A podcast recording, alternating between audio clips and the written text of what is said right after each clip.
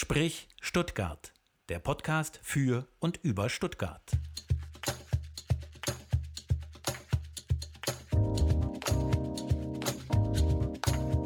Sprich Stuttgart. Heute zu Gast Helga Bräuninger.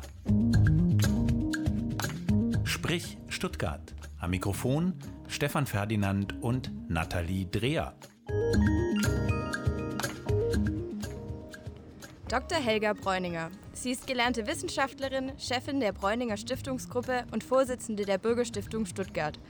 Sie ist Unternehmensberaterin, hat unzählige Ehrenämter inne und sprüht unentwegt vor neuen Ideen. Der Name Bräuninger hat Klang in Stuttgart. Dr. Helga Bräuninger wurde als Tochter des Stuttgarter Warenhausunternehmers Heinz Bräuninger geboren. Das Kaufhaus gehört zu Stuttgart wie die Weinberge oder auch der Fernsehturm. Ihr Urgroßvater hat es gegründet. Das Unternehmen ging in andere Hände über. Der Name aber ist geblieben. Helga Bräuninger studierte zunächst an der Eberhard-Karls-Universität in Tübingen VWL. An der Ludwigs-Maximilian-Universität in München machte sie ihr Diplom in Psychologie. Die Psychologie blieb ihr Steckenpferd und so promovierte sie in Essen 1980 in der Fachrichtung Erziehungswissenschaften.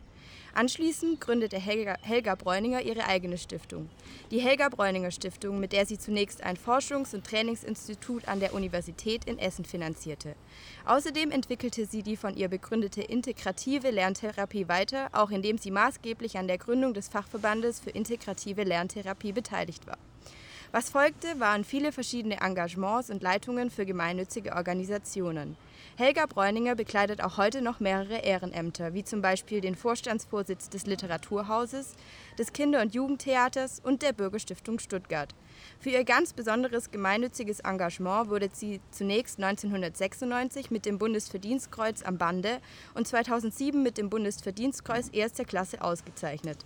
Die Psychologin und Stifterin ist außerdem in ihrer eigenen Beratungsfirma, der Helga Bräuninger Consulting GmbH, aktiv, wo sie Unternehmensfamilien bei der Unternehmensnachfolge unterstützt. Ja, Frau Bräuninger, schön, dass Sie da sind. Das war eine lange Vorstellung, aber Sie haben ja auch viel gemacht. Schön, dass Sie heute da sind. Ich begrüße Sie. Ich freue mich auch und ich bin ja schon so alt, ich darf schon so viel gemacht haben. Ich habe ja gerade erzählt, Sie sind in Stuttgart geboren, dort leben Sie aber nicht mehr. Sie sind gestern von Paretz wieder hier zurück nach Stuttgart gefahren. Und da wollte ich Sie fragen, was bedeutet eigentlich Heimat für Sie? Das ist mal eine Einstiegsfrage. Ne? Bei Heimat habe ich sofort das Gefühl Natur. Deswegen sitzen wir hier auch in der Sünderstaffel. Für mich sind Bäume, für mich ist draußen sein, ist für mich eine große die Welt Heimat, die Natur Heimat. Und für mich ist, sind Menschen Heimat und Orte. Stuttgart gehört auch dazu. Ganz diplomatisch. sonst also, wäre ich ja nicht mehr, sonst wäre ich ja, sonst wäre ich ja gegangen. Ja, ganz gegangen sozusagen. Ja, ich bin, bin halb gegangen. Halb gegangen halb gegangen, da reden wir äh, gleich noch drüber. Ähm, Paretz bei Berlin ähm, ist ein Stück Heimat und Stuttgart ist ein Stück Heimat. Das haben wir gehört und deswegen freuen wir uns, dass Sie ähm, zu Gast sind bei uns, weil ja Bräuninger, dieser Name gehört zu Stuttgart wie, sagt man so schön, ne? Ja, ich habe ja gerade gesagt, wie unser Fernsehturm hier, genau. wie die Weinberge, aber auch wie die Staffeln, wo wir gerade sitzen. Wie die gehören die auch zu Stuttgart. Die gehören auch zu Stuttgart. Deswegen ist es eigentlich nur eine Frage der Zeit gewesen, bis sie bei uns Platz nehmen mussten. Und da freue ich mich sehr besonders drüber, auch weil wir uns auch schon ein paar Jahre kennen ich weiß gar nicht, wie viel es sind, ist auch nicht so wirklich wichtig. Wichtig ist, dass wir mit Sprich Stuttgart ein bisschen die Stimme Stuttgart sein wollen, insofern, als wir Persönlichkeiten vorstellen mit diesem zweistündigen Format, die in dieser Stadt etwas bewegen. Und äh, dazu zählen Sie, Helga Bräuninger, natürlich äh, vorneweg, aber dazu zählen auch andere, die hier schon zu Gast waren. Und jetzt übe ich mich mal im Schnellsprechen, das macht man nämlich im Podcast so. Ähm, und nenne mal die Namen, die alle schon äh, hörbar sind und hörbar werden. Mini Schulz, Marioke Bräuning, Frank Nopper, Irene Armbruster, Erik Gutier, Muchterem Arras, Stefanie Schneider, Meckes, Moritz Hans, Philipp Hans, Elisabeth Kabatek, Stefanie Meyer-Holz, Cornelius Meister, Timo Hildebrand, Johannes Miller, Wieland Backes, Bär Lesker, Ines de Castro, Cem Arad, Serkan Ehren, Astrid M. Fünderich, Joachim Dorfs, Timo Seyer und Axel Asfalk, Tobias Elsäster, Christiane Lange, Christian Hermes, Dieter Kraus und Ulrich Wegenast und wir freuen uns auf Stefan Wolf und Wolfgang Schorlau, Walter Sittler und Phyllis Retschbar. Boah. Eine ganze Menge, Eine ganze Menge. Kann man alle nachhören auf www.stuttgart.de oder überall, wo es Podcasts gibt. So, das war der Werbeblock in eigener Sache. Dann haben wir ähm, zwei Stimmen schon gehört, drei Stimmen. Ähm, nämlich die von Nathalie Dreher, die sitzt hier links neben mir und ist äh, Teilnehmerin des Qualifikationsprogramms Moderation am Institut für Moderation an der Hochschule der Medien, lernt also moderieren und dass sie das kann, das stellt sie heute unter Beweis. Ja, und neben mir sitzt äh, Stefan Ferdinand. Er ist Professor für Journalistik, auch an der HDM und eben der Leiter des Instituts für Moderation. Ganz genau. Und Helga Bräuninger hat es schon verraten, wo wir sitzen und das führen wir immer so ein. Sprich Stuttgart. Ortsbeschreibung. Liebe Helga Bräuninger, wir sitzen an der, auf der, mitten auf dem Plateau der Sünderstaffel. Warum die Sünderstaffel als Aufzeichnungsort? Wenn ich jetzt die Sünderstaffel runterlaufe, bin ich ganz schnell am Olga-Eck. Mhm. Da habe ich in der ähm, Charlottenstraße 21 habe ich meine Zweitwohnung direkt über unserem Büro der Bräuninger Stiftung. Und da über mir oben wohnt eine sehr gute Freundin von mir, Ingrid Hamm. Und äh, wenn ich in Stuttgart ankomme, dann rufe ich mal schnell Ingrid an und dann sage ich, oh, so ein Weinchen mit euch noch trinken. Sagt sie, ja komm. Und dann gehe ich die Sünderstaffel hoch und wo ich jetzt hier bin, da ist das erste Mal, dass ich Pause machen muss, sehr außer Atem bin. Und dann bin ich immer hier und gucke so und finde diese Staffel so lauschig, so schön. Und jetzt freue ich mich, dass ich hier sitze und dann den zweiten, denn das ist ja dann noch ganz schnell, da hochgehen und dann zu Ingrid hochgehen, das habe ich dann ganz schnell geschafft. Genau, und dann freue ich mich, wenn ich wieder runterlaufen darf. Das ist so leicht. ah, Aber so rauf ist, ist mühsam, ja, genau. Und ich finde auch den Namen toll. Dann denke ich immer so, vielleicht noch so mein pietistisches Erbe. Wenn ich dann so hochlaufe, denke ich immer, was müsstest du jetzt eigentlich büßen? Was hast du eigentlich die letzte Zeit nicht gut gemacht und so. vielleicht so ein kleiner die Pilgerweg. Nach oben schon die Sünde, die man dann vielleicht so anstrengt. Kleiner Pilgerweg. Das ist ja eine schöne Interpretation des Namens, ja. Ich, wir haben natürlich ein bisschen nachgeguckt, was Sünderstaffel, was dahinter steckt. Äh, wissen Sie es zu wenig, ne? Nein. Auch nicht, ne? Ähm, tatsächlich ähm, Nee, ich sage das gleich, vielleicht liefern wir noch das Bild nach. Also es ist wirklich eine Staffel, die im Grünen ist. So ein mhm. kleiner, kleiner Park, wenn man so mhm. will, ist hier von der Staffelnbergstraße runter bis zur Pizzerstraße.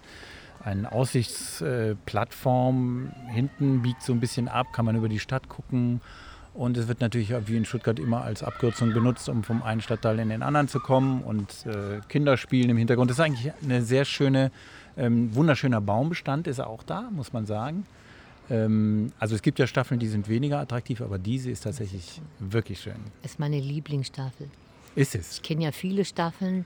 Ich, ähm, als ich noch am Tatzelwurm gewohnt habe, am Bismarckturm, da war die Feuerbacher Wegstaffel runter. Mhm. Und da hatte ich mich dann so auch angemeldet mal in so einem Fitnessstudio und bin dann immer mit meinem Auto in die Stadt runtergefahren, umgezogen. Da habe ich dann hinterher gedacht, als ich mal die Staffel gelaufen bin, bist du eigentlich blöd? Ich bin ja Schwabe, ne? Und ich bin manchmal blöd. Da habe ich gedacht, mich, nee, ich brauche doch kein Fitnessstudio. Ich laufe einfach meine Staffeln rauf und runter, rauf und runter. Und da gibt es auch was ganz Tolles, was ich gelernt habe, mal in so einem Training 您。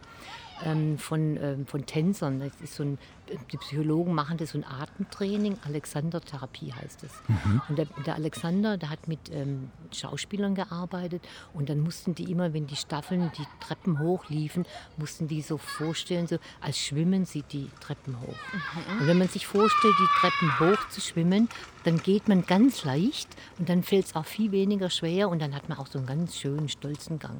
Also bin ich immer die Staffeln hochgeschwommen. Das ist ja eine, eine, schöne Methode. Meine jüngste Tochter, mhm. zehn Jahre alt, mhm. die geht immer in so eine halb, äh, quasi knickt halb ein mhm. und ja, so eine rennt, ja, ja, wie so eine Skisprunghaltung und, und versucht dann hoch zu, hochzulaufen. Dann sagt, das sei mühelos.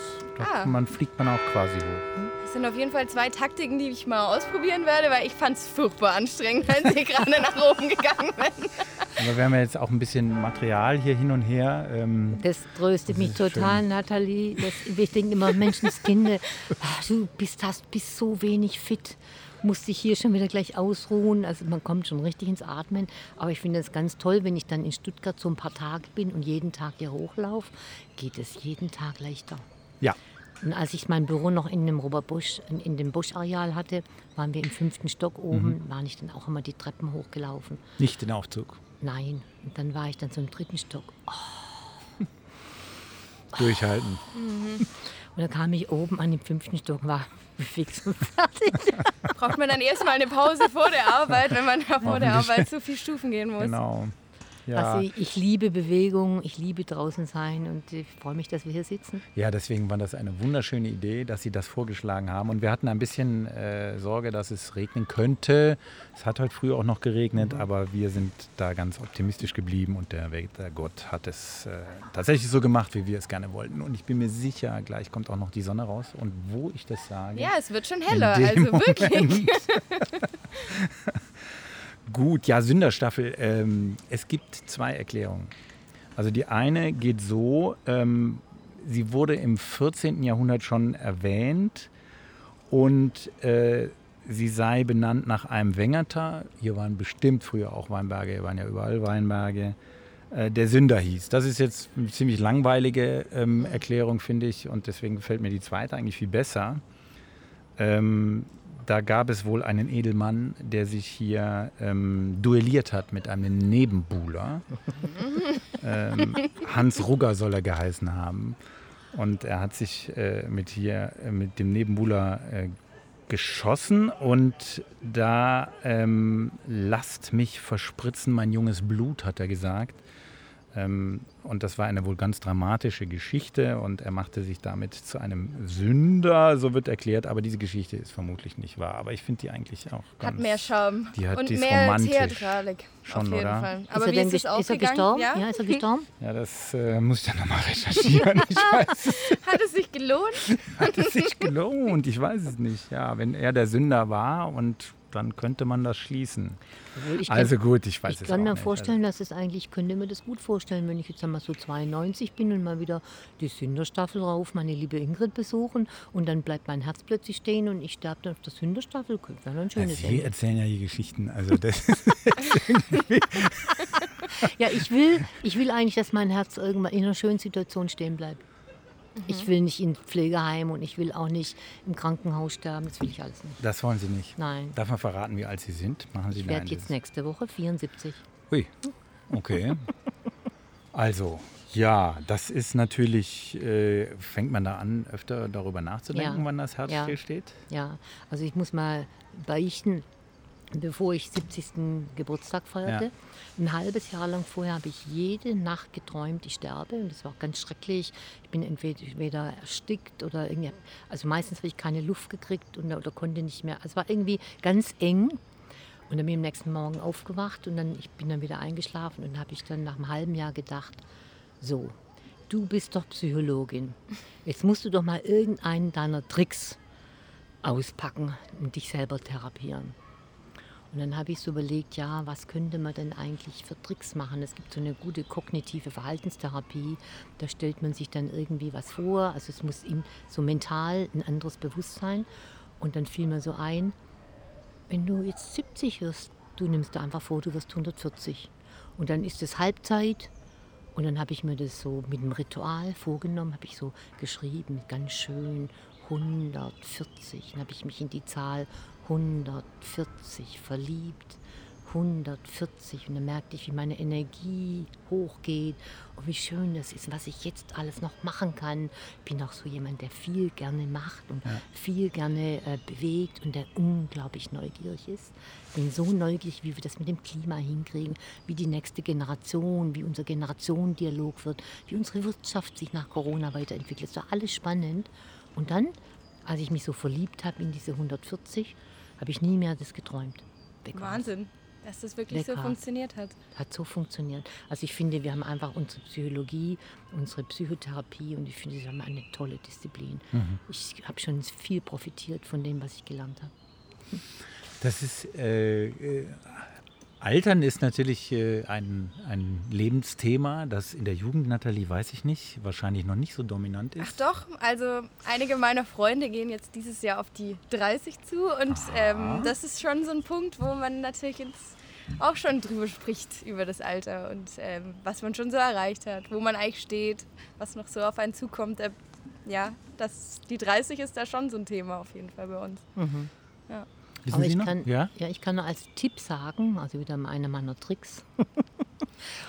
es kommt ganz darauf an, wie viel Energie durch mich durchfließt. Und ich habe jetzt inzwischen genau gelernt zu gucken, wie ich meine Energie bremse, stoppe, wie ich sie verliere und wie ich aber auch wieder in meine Energie komme. Und das weiß ich jetzt und das mache ich und das ist so toll. Also ja, heute Nacht habe ich mir auch was Schweres überlegt, was so nicht einfach war. Und auf einmal habe ich gemerkt, wie der Moment ist, dass ich wieder, dass ich nach vorne gucke, dass ich äh, mir überlege, was willst du eigentlich? So, ich hatte mal in einer, einer tollen Therapie mit Leslie Greenberg, einem ganz berühmten Emotionspsychotherapeut, der hat mir immer gesagt, Helga, wenn es dir nicht gut geht, dann musst du dich immer fragen, war ja alles in Englisch, what do you need right now?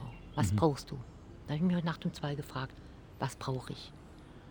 Und dann auf einmal wurde das Bild ganz hell und auf einmal wusste ich, was ich brauche. Und dann spürte ich, wie von unten, wie so bei dem, beim Jesus auf dem Kreuz, da sieht man ja dann hier die, wo die Nägel, Nägel drin waren, an den mhm. Handflächen und an den Fußsohlen, wo so quasi dann, wo es dann das Blut rausläuft, da kommt dann auf einmal Energie rein und dann ist man ein anderer Mensch. Auf einmal ist man komplett energetisiert und ich denke, wenn würde es natürlich auch gern mit älteren Leuten teilen, die Techniken, die ich da jetzt drauf kriege, alt zu werden. Also vital altern und Spaß haben, sich einzumischen, dabei zu bleiben, zu leben. Das kann ich nur empfehlen. Das ist äh, vielleicht, vielleicht ist das ein ganz neuer Berufszweig, den ich irgendwann nochmal mache. Wenn ich dann so 80 bin, wie ich den 70-Jährigen beibringe, wie sie in diese Energie kommen. Mhm.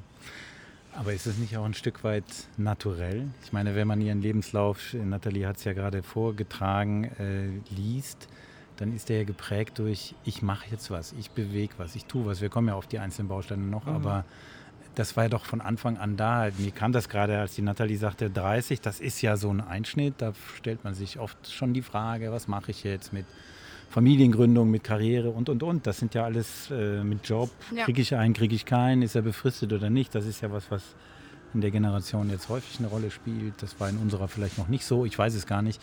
Ähm, aber wie war das bei Ihnen? Wissen Sie noch, wie Sie mit 30 vorangeprescht sind? Ja. Also wie Sie da drauf waren sozusagen? Ja, weiß ich noch, wie ich da drauf war. Als ich 29 war, habe ich mich in meinen damaligen Professor verliebt. Und ähm, der, der ist da, hat sich auch von seiner Frau getrennt gehabt. Und wie es halt so kam, äh, kamen wir zusammen und er hatte vier Kinder und es war ja alles nicht einfach. Und dann habe ich gedacht, klar, probier es einfach aus. Mhm denke, ich habe früher, hatte ich irgendwie guten, eine gute Technik, dass ich so meine Angst überhaupt nie gemerkt habe. Heute spüre ich meine Angst sehr viel schneller und habe aber auch, kann mit der gut umgehen. Ich habe auch wieder so einen Trick, wie man aus der Angst ganz schnell ins Vertrauen kommt. Und deswegen bin ich so mutig. Früher habe ich die Angst nicht so gemerkt. Ich war immer neugierig und ich will es mhm. einfach wissen. Ich dachte, alles, was gelingen soll, muss auch misslingen dürfen. Und wenn das misslungen ist, dann hast du ein Learning und dann, was hast du daraus gelernt? Also ich habe einfach war mutig, auch als Kind unglaublich mutig. Ich bin in Ruinen gesprungen und ich war mal die Erste, wenn es um Blödsinn ging. Ich habe alles ausprobiert, alles rundherum gebrochen, aber es war wieder geheilt. und heute, wie gesagt, heute merke ich, heute kann ich aus der Angst ganz schnell ins Vertrauen gehen und das heißt wieder mich verbinden. Mhm. Mich verbinden mit dem Leben, mich verbinden auch mit den Menschen, mit denen ich gerade Stress habe und mich dann in die Verbindung gehe und im Vertrauen bin, dann bin ich wieder in meiner Kraft und dann geht es weiter. Mhm. Mhm. Ja, äh, weitergehen. Sie haben vorhin gesagt, äh, Sie wollen mit 80 eventuell noch irgendwas für die 70-Jährigen dann tun, dass sie besser altern.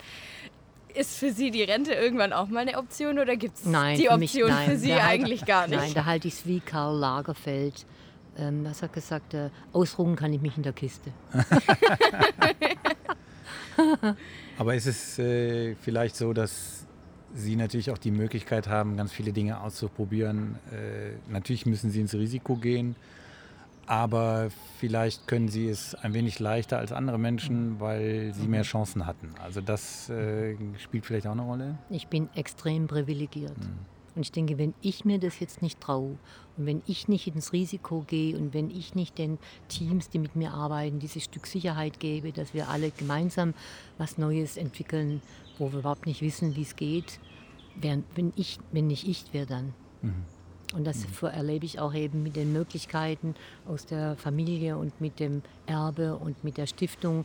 Das erlebe ich als eine Riesenchance und bin einfach nur dankbar, dass ich mit den Möglichkeiten andere mitnehmen kann und dass wir mutig sein können. Mhm. Und dass wir auch auf die Chance fallen dürfen. Dann stehen ja. wir wieder auf. Ja. Ja. ja, Sie haben äh, gerade gesagt, Sie probieren ganz viel gerne aus aber eine Sache ist dann doch irgendwie immer geblieben, die ganzen Stiftungen. Warum denn die Stiftungsarbeit dann? Das ist jetzt eine Riesenbaustelle, ja, genau. Bin, Müssen wir ein bisschen auseinanderdröseln. Ja, also es, ja, es fing genau. damit an, dass ich wollte ja die Firma übernehmen. Mhm und habe dann Wirtschaft studiert, wo ich jetzt, sagen wir mal, das war jetzt für mich nicht besonders sexy und prickelnd.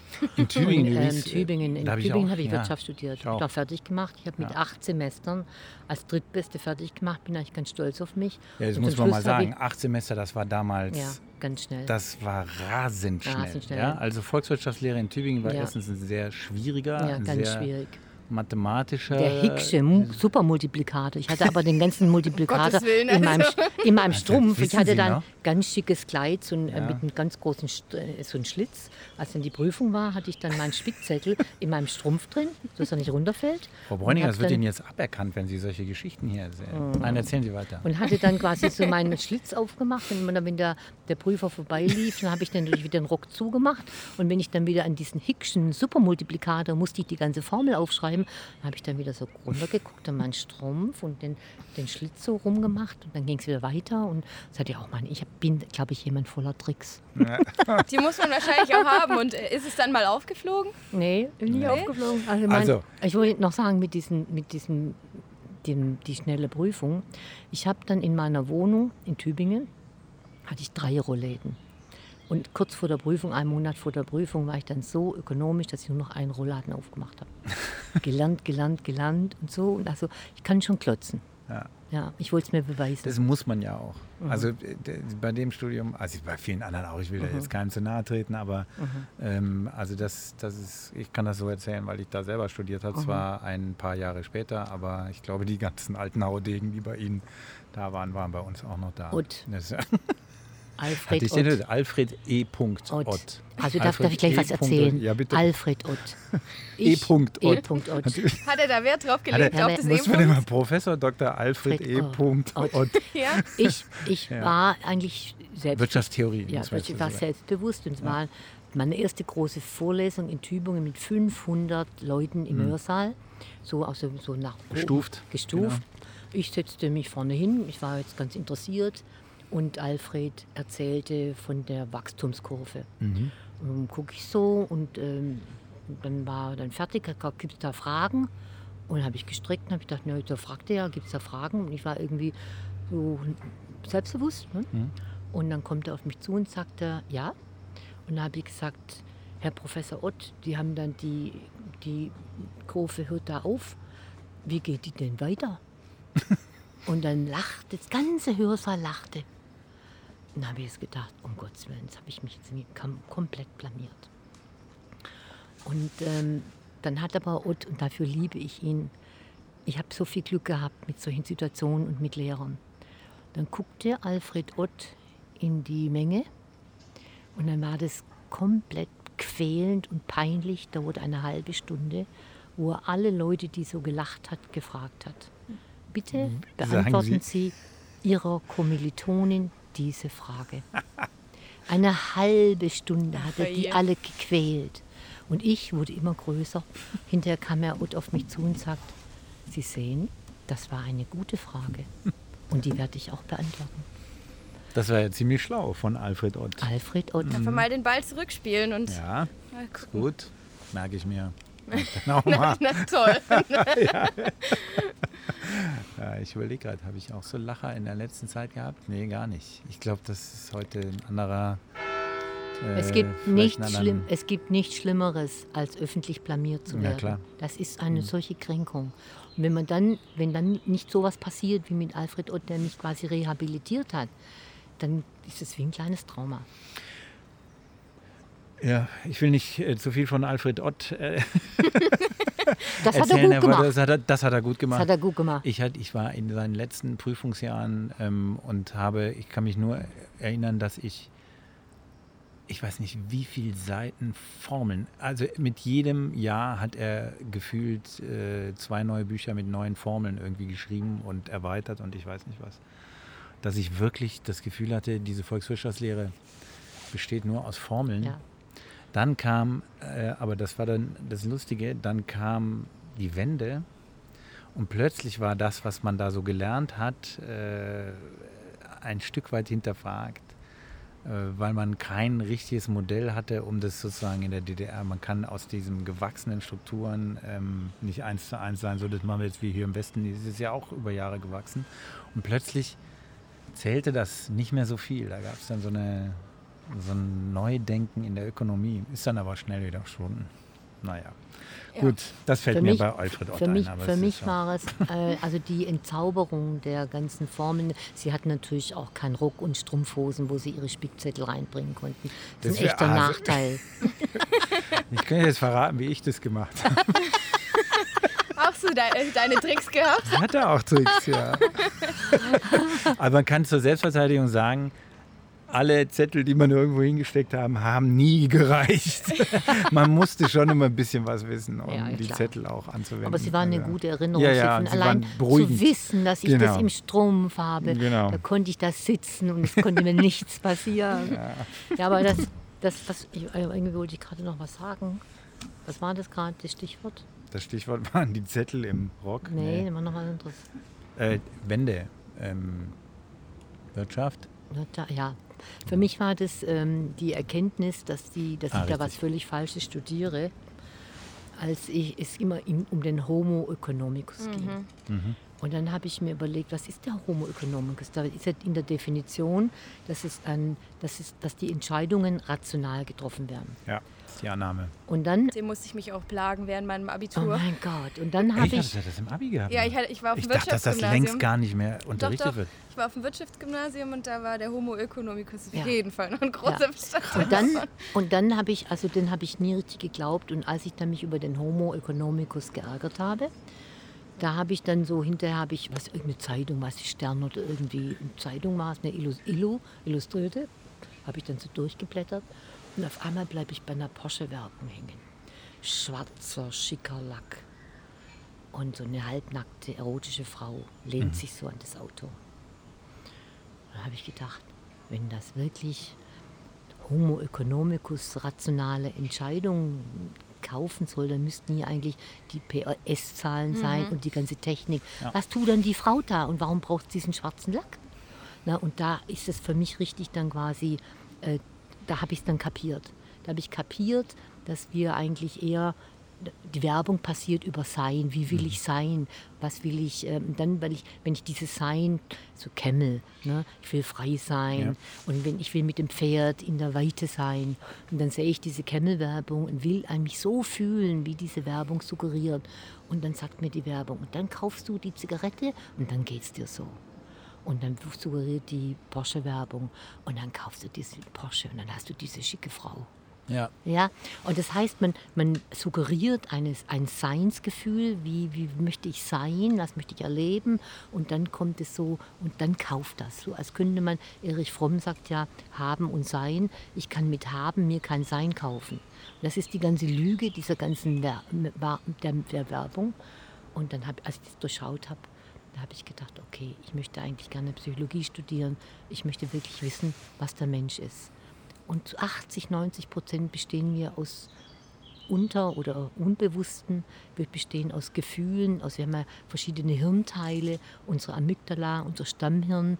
Von da werden wir gesteuert. Mhm. Und, haben und die Emotionen sind so schnell. Hm? Haben Sie das dann direkt im Studium gemerkt, dass die Psychologie irgendwie mehr Ihnen bedeuten kannte als die Volkswirtschaft? Oder ja. war das erst so ein Prozess? ich habe erst, die, hab erst die Volkswirtschaft fertig gemacht. Mhm. So, ich habe gedacht, so du kneifst nicht. Mhm. Ich wollte eigentlich ähm, ich wollte eigentlich viel über Psychologie studieren, dann habe ich aber fertig gemacht. Und als ich dann fertig war, hat mir dann mein Vater eröffnet, dass er sich nicht vorstellen kann, dass eine Frau so ein großes Unternehmen, so ein Familienunternehmen übernimmt. Denn ich würde ja sicher dann heiraten und Kinder kriegen und was dann mit dem Unternehmen ist. Wie haben Sie darauf reagiert?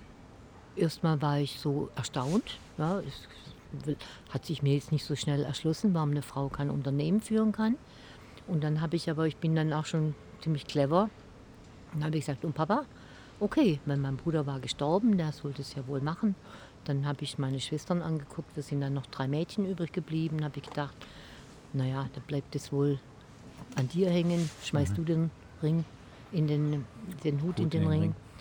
Und habe dann, ich wollte lieber Mode machen wie meine Mutter und habe dann also Wirtschaft studiert und das fand ich jetzt nicht so toll, aber habe mich verpflichtet gefühlt, das Kaufhaus zu machen. Mhm. Und dann sagte er, ich mache das wie Robert Bosch. Ich mache eine Stiftung. Mhm. Ich weiß nicht, ich habe es ja nicht gestoppt. Ich kann nur hinterher sagen, es war ruckzuck eine Riesenfreude. Ich war ja, es war in den 68ern, ne? ich war natürlich, ich habe viel mehr Baran Suisi, Politökonomie gelesen und ich fand sowieso, dass wir alle sozialistisch werden sollten. Diesen Kapitalismus fand ich furchtbar. Und da sitzt der Heinz Bräuninger, der, der Kapitalist, und will seine Firma sozialisieren. Großartig. Großartig, ne? Und war dann sofort sowas von begeistert. Und dann habe ich zu meinem Vater gesagt, gut, wenn du mir das Kaufhaus nicht gibst, dann will ich die Stiftung. Mhm. Und so wurde ich dann eigentlich. Also wurde äh, rein technisch betrachtet das Unternehmen in die Stiftung eingebracht, aber die ja. Stiftung hat das Unternehmen nicht gesteuert, ja. sondern das wie bei, wie bei der Robert Bosch Stiftung, ja, genau, äh, ist es ja auch so. Ähm, da ist es allerdings bis heute so und bei Ihnen hat es dann noch ein paar Veränderungen gegeben. Ähm, aber letztlich am Ende des äh, Tages sind Sie aus dem, sind Sie eigentlich nie ins operative Bräuninger. Kaufhausgeschäft eingestiegen. Obwohl ich meine Diplomarbeit geschrieben habe. Da war ja in Hornwirtschaft in Kostenrechnung. Mhm. Kann jemand so blöd sein, ja. in Kostenrechnung Diplomarbeit schreiben? Aber ich habe das gemacht. Ich war dann äh, schon interessiert, wie eigentlich so ein Unternehmen läuft und wie man.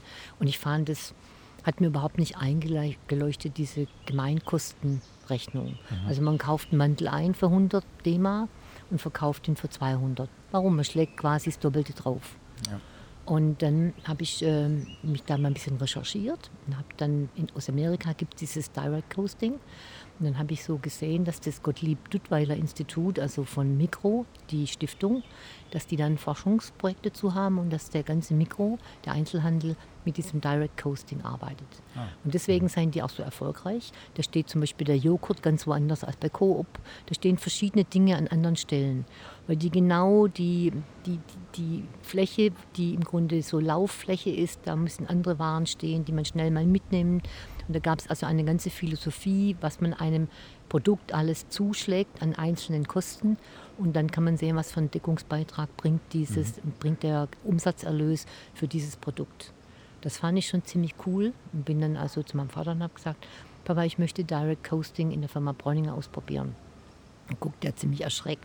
dann war dann auch der Finanzchef dann noch dabei, der guckte noch erschreckter. Kommt da so eine wild gewordene äh, Studentin und will jetzt ähm, probieren. Und dann haben sie gesagt, naja, ich sollte mal in die Mantelabteilung gehen. Dann haben sie gedacht, da könnte ich am wenigsten Schaden anrichten. Und hat es funktioniert? Ja, ich habe die Mäntel neu berechnet zum großen Entsetzen der ganzen Verkäufe und alles. Ich habe genau geguckt, wie viel Beratung braucht das Stück mhm. und wie lange hängt es da und so diese Dinge. Und ähm, also es hat mir Spaß gemacht. Ne? Es war so aufregend und auch so neu. Ich bin halt immer so der neugierige Mensch. Mhm. Und was der Gottlieb Duttweiler da mit Mikro macht, mit diesen neuen neue Preise, dann auf einmal kamen meine Mäntel anstatt 500 D-Mark kostete der nur 250 und der andere kostete statt 70 kostete der 230. So waren völlig neue Preise und die waren also alle, glaube ich, nicht von mir begeistert. Mhm. Und dann haben ja, dann kam also später die Entscheidung, dass mein Vater eben die Robert Bosch Stiftung als großes Vorbild hat. Und dann, wie gesagt, seitdem bin ich eigentlich begeisterte Stifterin, begeistertes Stifterkind. Begeisterte Stiftungen sind mein Leben. Genau, ähm, das war ja deine Aus genau, Ausgangsfrage. Da haben wir mal gestartet. Genau, die Stiftungen. Es gibt mehrere Stiftungen. Ähm, vielleicht äh, können Sie es ein bisschen auseinander dröseln, welche Stiftung was macht, damit also, wir so eine Übersicht 1968, kriegen, in den wilden 80er, ich bin ein 68er Kind, in den wilden, in den 68er Jahren wurde die Bräuninger Stiftung gegründet von meinem Vater. Die sollte erst äh, eigentlich so, die hatte so gegründet, erstmal für seine Hobbys. Und ähm, dann hat er aber die schon mal gehabt. Also dann 72 war das dann klar, dass er, ähm, dass ich das nicht übernehme, dass er das, ähm, dass er das quasi das Unternehmen in die Stiftung ja, genau, einbringt. Ja. ja. Und ähm, da war ich dann gerade fertig mit, äh, mit der Volkswirtschaft. Und ähm, dann habe ich gedacht, naja, ähm, jetzt ist der mal gerade mal 60, der wird sicher 80, 85.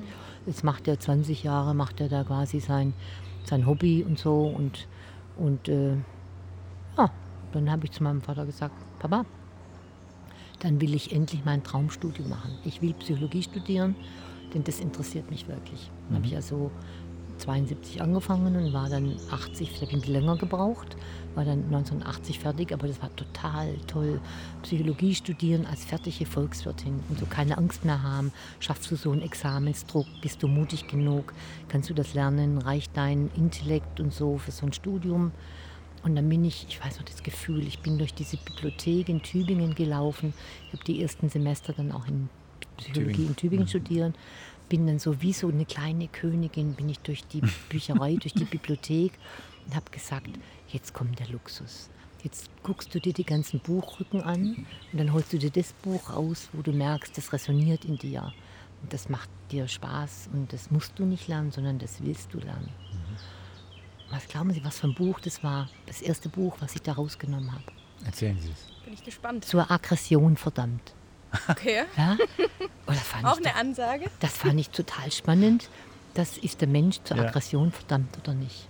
Es gibt ja auch diesen schönen Spruch, wo, der, wo das Kind fragt sein Opa, Opa, ist der Mensch von Haus aus gut oder böse? Und der Opa sagt, weißt du, das ist wie mit den zwei Wölfen in dir drin.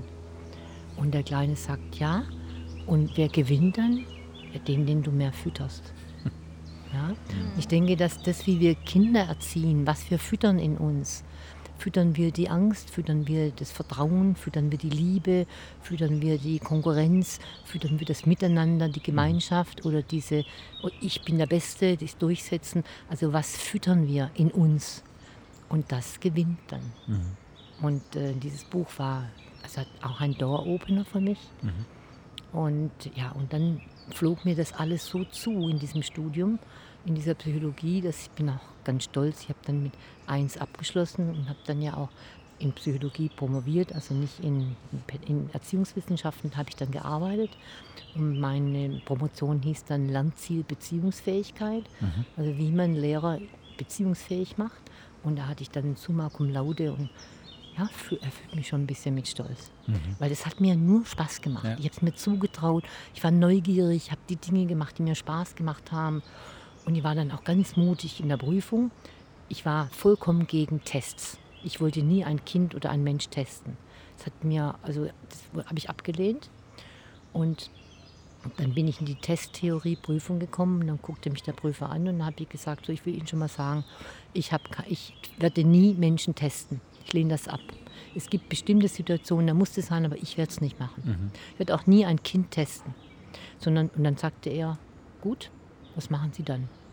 Dann habe ich ihm genau beschrieben, wie ich Verhaltensbeobachtung mache und dass Test immer so ein Moment ist, wie ich mit dem Kind verschiedene Situationen, wie ich dann so quasi spielerisch äh, erkunde, was die Potenziale sind und so. Dann habe ich dann genau erzählt, was ich mit dem Kind statt der Testung mache. Ich gesagt, ich werde auch nie ein Kind testen und dann ist es in seiner Biografie, in seinen Unterlagen steht dann dieser Test. Mhm. Das würde ich nie machen. Und dann hinterher hat er gesagt, vielen Dank, Frau Bräuninger. Ich glaube, dass Sie das gut machen. Und dann habe ich so ein bisschen gezittert und habe gedacht, was gibt es für eine Note? Es gab eine Eins. Mhm. Mhm. Also es, ich habe, sagen wir mal, Glück gehabt mit sehr viel souveränen Lehrern. Und im Prinzip das zu finden, was ihnen entspricht. Ja. Und das hat dann wiederum Rückwirkung gehabt auf die Stiftung. Ich kriege den Bogen ja, wieder hin. Ja. Das war Papa Stiftung. Genau. Also Papa Stiftung genau, und nachdem Papa mhm. dann nachdem mit dem Papa dann, äh, war es dann 1980, wo ich dann fertig war mit, meiner, mit meinem Studium der Psychologie und wo ich dann gesagt habe, das war noch im Studium der Psychologie, ich, da war ich noch nicht ganz fertig, noch nicht ganz, da war ich noch nicht ganz promoviert.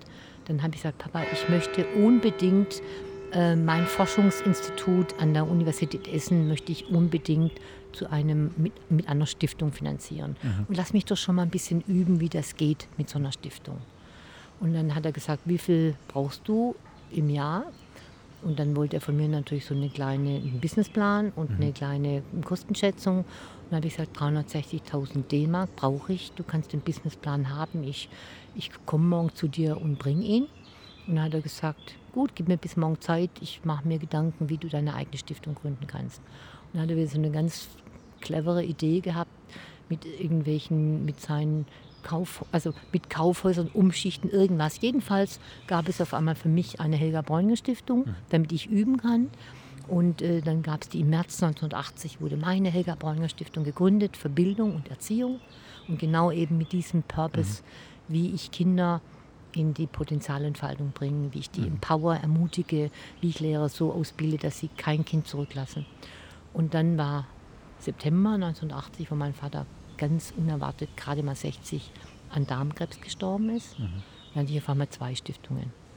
Und so, und dann hatte ich die ersten, die ersten Jahre, also ziemlich lang eigentlich, bis 2000, hatte ich dann nur die Stiftung meines Vaters übernommen. Da gab es auch genügend zu tun. Ich hatte ja noch keine Ahnung, wie eine Stiftung geht. Ich hatte so eine eigene und die von meinem Papa, die zwei. Und wir haben die dann zusammengeführt mit so einer Art Joint Venture, dass so meine Stiftung seine unterstützt und ich dann dann auch nach Stuttgart zurückgekommen bin aus Essen mhm. und mich wirklich der Aufgabe, der Herausforderung gestellt, hat, gestellt habe, wie baue ich die Bräuninger Stiftung auf? Was, was ist das für ein Akteur in der Gesellschaft?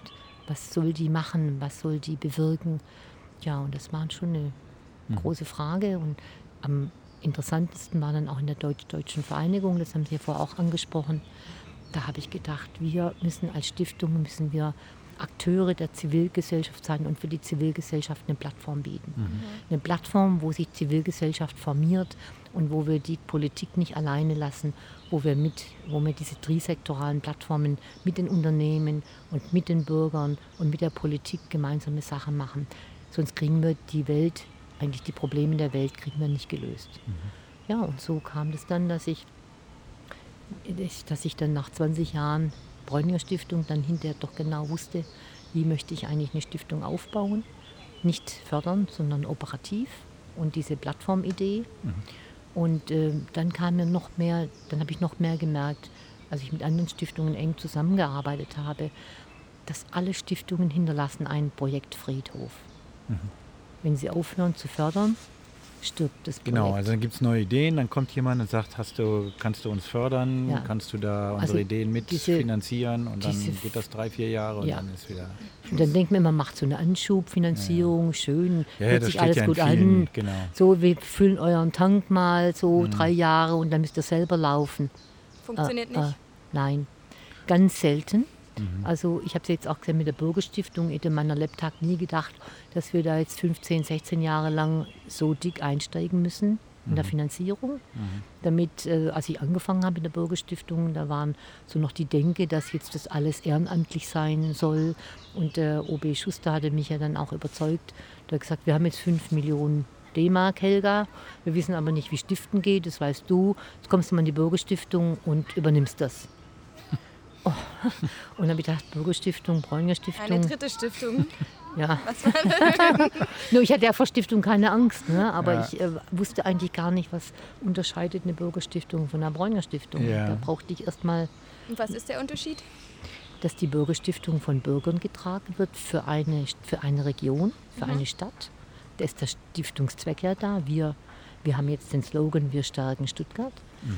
Und mir war völlig klar, dass ich neben der Bräuninger Stiftung die Bürgerstiftung Stuttgart nicht mit Ehrenamtlichen leite. Und dann hatte ich ja ziemlich bald Irene gefragt, Rene. Armbruster, genau. Ja, Rewe, wäre das was für dich? Ja. Bürgerstiftung Stuttgart und wir beide uns dann angeguckt, wie so zwei kleine Hexen. ich, die Chefin der Bräuninger Stiftung und sie in der Bräuninger Stiftung eben als mein Teamkollegin mhm. und ja jetzt auch in der Geschäftsleitung. Und dann haben wir gesagt, da könnte doch ein Schuh draus werden. Wir machen Bräuninger Stiftung und Bürgerstiftung und die Bürgerstiftung, die machen wir eben, die entwickeln wir aus der Bräuninger Stiftung heraus als eine wirklich coole Plattform und zeigen, wie kann so ein Prototyp Bürgerstiftung sein, wenn man mal nicht ständig um Geld mhm. bitteln muss, sondern wir sind jetzt einfach mal wir sind mutig und wir probieren es aus. Ja. Wir probieren die Bürgerstiftung Stuttgart genau. aus. Wie müsste die sein, dass sie Stuttgart stärkt? Die Irene Armbruster hat es ja bei uns im Podcast dann auch sehr schön und auch total interessant beschrieben. Im Prinzip geht es mit der Bürgerstiftung Ihnen ja auch darum, Menschen zu befähigen, äh, Dinge im Dialog ähm, zu bewältigen, äh, Plattform zu sein, wie Sie so schön gesagt haben. Und getragen wird es im Prinzip schon von engagierten äh, Leuten, die aber mehr im Hintergrund agieren. Also ähm, so dass eine gewisse Nachhaltigkeit da ist. Die Projekte der Bürgerstiftung sind ja nicht auf, die können nicht aus sich heraus irgendwie äh, getragen sein, sondern da muss es doch immer irgendwelche Leute geben, die das mitfinanzieren, oder? das Thema Geld ist ein ganz großes Thema. Ja. Also ich habe immer so, ich bin jetzt auch 74, ich werde es auch nicht, ich muss es auch irgendwann mal übergeben. Werden wir sicher eine gute Lösung finden, Irene und ich. Und äh, wir sind jetzt erstmal stolz, was wir geleistet ja. haben. Ich denke, wir können jetzt zeigen, was ist eine trisektorale Plattform. Und wir, wenn wir jetzt aber noch so einen, einen Trick wir Trick? brauchen jetzt einen Trick. Wir brauchen jetzt einen Trick, wie wir quasi unabhängig werden von ähm, der Bräuninger Stiftung, nach unabhängig von die Firma Bräuninger hat auch richtig ganz toll die mhm. Bürgerstiftung jetzt schon seit längerer Zeit mit unterstützt. Mhm. Und ähm, wir brauchen jetzt einen Trick. Und dann habe ich zu Irene gesagt, Irene, stell dir mal vor, jeder Bürger ein Euro. Was ist ein Euro für einen Bürger? Mhm. Und dann hätten wir es. Wäre das nicht toll? Ja, das würde in Amerika, ja. in Amerika würde das wahrscheinlich sofort ja. funktionieren, oder? Ja, ja hier bei den knausrigen Schwaben. Ja, aber ein, ein Euro. Ne? Und dann sagt Irene natürlich, die Irene ist, äh, sagen wir, die hat noch andere Perspektiven als ich. Ich bin da manchmal so ein bisschen naiv und so, so begeistert und denke mir, ein Bürger, ein Euro, zack, haben wir es. Mhm. Aber Irene sagt, du löst eine Grundsatzdiskussion ja. aus, dass auf einmal die Leute, für die die Stiftung da ist, das bezahlen sollen. Das, ist, das heißt, da müssen wir jetzt erstmal einen großen Think Tank machen oder einen runden Tisch dazu mhm. und das muss man erst richtig durchdenken. Jetzt ist sehr gut, dass wir so, wir sind auf der einen Seite sehr ähnlich, wir sind ähm, begeisterungsfähig, wir sind mutig, wir probieren aus und wir, wir, sind, wir wagen es. Aber auf der anderen Seite ist Irene dann doch sehr ist strukturierter als ich und ist, äh, sagen wir mal, ähm, hat äh, viel eher, guckte das auch nochmal aus einer anderen Perspektive mhm. an und überlegt und spricht es sehr schnell mit anderen, habe ich also eben auch viel von Irene gelernt. Und das war sehr, aber in dieser Zusammenarbeit haben wir beide eben jetzt so viel gelernt. Und jetzt ist dann nur der Punkt, so wie geht es jetzt weiter, wie kommt die nächste mhm. Etappe der Bürgerstiftung. Und ich denke, wir haben jetzt 15 Jahre lang gezeigt, wie es geht. Wir haben jetzt gezeigt, Stuttgart braucht es. Mhm. Und ähm, ich war natürlich, das, das der Name Bräuninger, den behalte ich ja, den hüte ich ja wie meinen Augapfel, obwohl ich das dritte Mal verheiratet bin, hüte ich meinen Bräuninger Name, denn da ist schon ein kleiner Door-Opener. Mhm. Mhm. Ne? Also wenn ich anrufe ja. und sage, hallo, hier ist Frau Bräuninger Kennt und halt ich brauche Sie mal, ja, ja klar, ich brauche Ihre Hilfe. Es, ja. Und ich möchte, dass Sie da mitmachen, ist das natürlich viel leichter, wie wenn Irene sagt, hallo, ist Frau Armbruster, ich brauche Sie mal. So, denn zum Beispiel mit Herrn Zetsche. Herr Zetsche hat ganz toll geholfen, der mhm. Bürgerstiftung. Wir durften mhm. dann in seinem in seinen Räumlichkeiten, in seinem Verkaufs, äh, in, äh, durften in seinem großen Verkaufsambiente äh, mhm. durften wir Geburtstag feiern und so. Und das war mhm. einfach richtig toll. Können Sie nochmal diesen Begriff trisektoral ja. erläutern, was Tri, das heißt? Also, Tri, Tri ist drei, drei ja? sektoral ist Sektoren. Und Welche unsere Gesellschaft genau. besteht mhm. aus ähm, Politik, mhm. das ist der eine Sektor. Das andere ist die Wirtschaft, das ist der, andere, der zweite Sektor. Und der dritte sind wir, die Bürger, mhm. mhm. die Zivilgesellschaft. Und so ist das die Unternehmen, die müssen Geld verdienen, die müssen also Profit machen, sonst sind sie weg aus dem Spiel die Politik, die muss gewählt werden, sonst ist sie auch weg aus dem Spiel. Mhm. Aber die Zivilgesellschaft, die, die hat kein, die ist immer da, aber die hat keine, keine Lobby und hat keine mhm. Plattform. Wenn ich jetzt als einzelner Bürger ähm, unzufrieden bin mit dem, was meine Politik macht, ja, dann mache ich für eine Bürgerinitiative und so. Aber wo, da muss ich, ich muss mich als einzelner Bürger verbinden, sonst bin ich schwach. Mhm. Gemeinsam sind wir stark, aber ich muss mich verbinden. Und die Spielregeln, die eine Zivilgesellschaft und eine Bürgergesellschaft hat, sind ganz andere als die Politik und ganz andere als die Wirtschaft. Die Spielregeln der Bürgergesellschaft ist die Augenhöhe. Mhm. Wir sind alles Subjekte. Und in der, man, die Unternehmenshierarchie, da gibt es die, ähm, da gibt es halt eine Hierarchie und da gibt es die Chefs und die anderen sind die Mitarbeiter und die werden alle bezahlt, da wird alles mit Geld geregelt. In der Zivilgesellschaft, da sind wir begeistert, da wollen wir was zusammen machen. Mhm. Und entweder es gelingt uns, dass wir uns verbinden und dass wir aus diesen drei, vier verschiedenen Ansätzen, wie könnten wir das jetzt lösen, dass wir eine Ownership entwickeln für eine Lösung. Und dass wir aber dann alle sagen, ja, das ist unsere Lösung. Mhm. Dieses dieser Prozess, wie kriege ich viele verschiedene, die jeder schreit lauter und jeder weiß, wie es geht, wie kriege ich viele verschiedene Rechthaber und, äh, und, und, äh, ja, und Protestler, wie kriege ich aus dieser Energie des Dagegens, wie kriege ich die in eine Energie dafür? Und wie gelingt Mit Tricks. Schon wieder die Tricks. und, ja, aber äh, ich stelle mir das sehr schwer vor, wenn man da Tricks. einfach so viele verschiedene Menschen mit, unter einen Hut bekommen mit muss. Tricks. Also ich will nur mal sagen, wie Irene das gut kann mit dem Trick.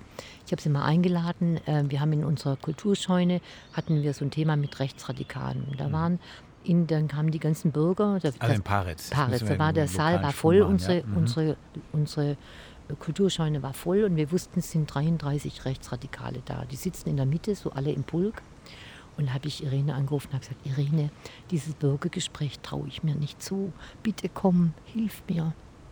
Irene kam, ganz souverän, hat erstmal angefangen, hat gesagt, so wir haben es jetzt zum Thema Flüchtlinge. Jetzt möchte ich mal wissen, wer in, in dem Raum hat Flüchtlingserfahrung in seiner Familie. Boah, die Hälfte gestreckt. Mhm. Und hat Irene gesagt, das war sehr interessant. Natürlich haben die 33 da in dem mhm. Pult, das saßen nämlich nicht gestreckt. Und dann hat sie gesagt, das ist doch sehr interessant. Und dann fing sie also erstmal an über das Gemeinsame. Und dann hat sie hinterher so auch ab, dann war sie so ganz geduldig und hat dann eröffnet die Fragen. Und dann kam der ganze Pulk von den Rechtsradikalen mit Fragen. Dann habe ich so da gesessen, etwas gezittert und habe gesagt, Irene, wie löst du dieses Problem jetzt? Ne? Irene ganz souverän lacht die freundlich an und sagt, das ist aber eine ganz wichtige Frage. Dafür habe ich jetzt diesen Flipchart und das schreibe ich jetzt hier auf. Und damit diese Frage nicht verloren geht. Und ich freue mich jetzt total, wenn Sie in den Arbeitsgruppen mitmachen und wir dann hinterher an Ihren Fragen weiterarbeiten. Mhm.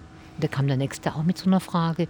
Irene wieder ganz freundlich das drunter geschrieben in den Flipchart, standen das alle da und dann waren die so quasi etwas ausgehebelt, mussten Zähne knirschend in die Arbeitsgruppen gehen, aber ihre Fragen standen da auf dem Flipchart.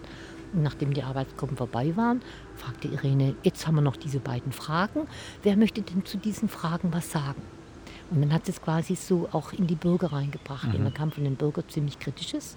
Mhm. Und da habe ich gedacht, Irene, dafür liebe ich das, das hast du großartig gemacht. Mhm. Wie wichtig ist dann so ein Dialog? Also wenn man dann wirklich solche Leute, die konträre nicht sein könnten, vielleicht zusammenbringt und gerade unter so einem Stiftungsbogen?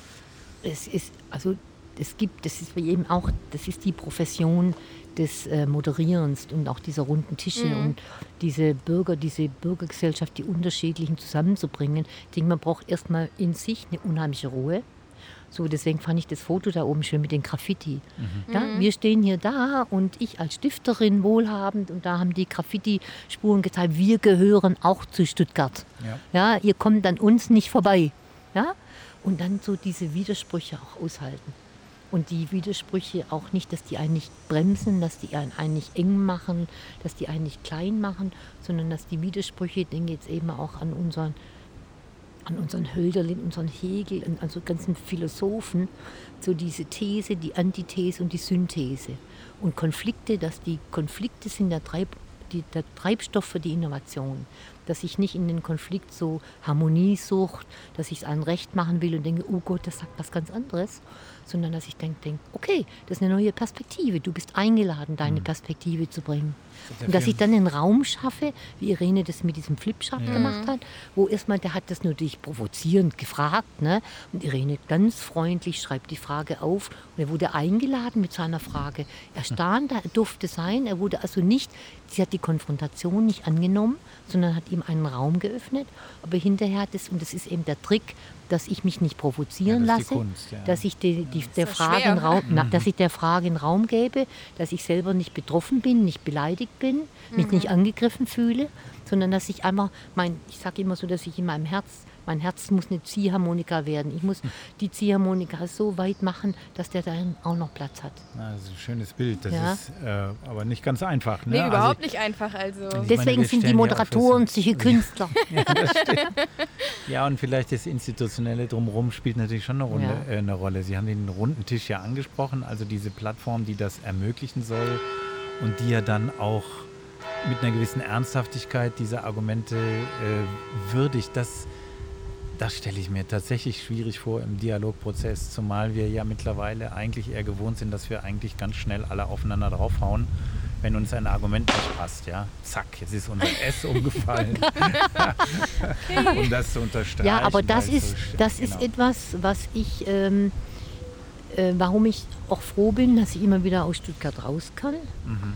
Und äh, weil ich hätte eigentlich von den Stuttgartern, ich würde, ich finde, wir haben eine richtige Konfliktkultur. Das hat man bei Stuttgart 21 gesehen, dass uns diese Konf Konf- Konfliktkultur trotz unserer ganzen Philosophen fehlt uns die mit dieser These, Synthese und der die These, die Antithese und die Synthese und uns fehlt etwas, was die Engländer haben.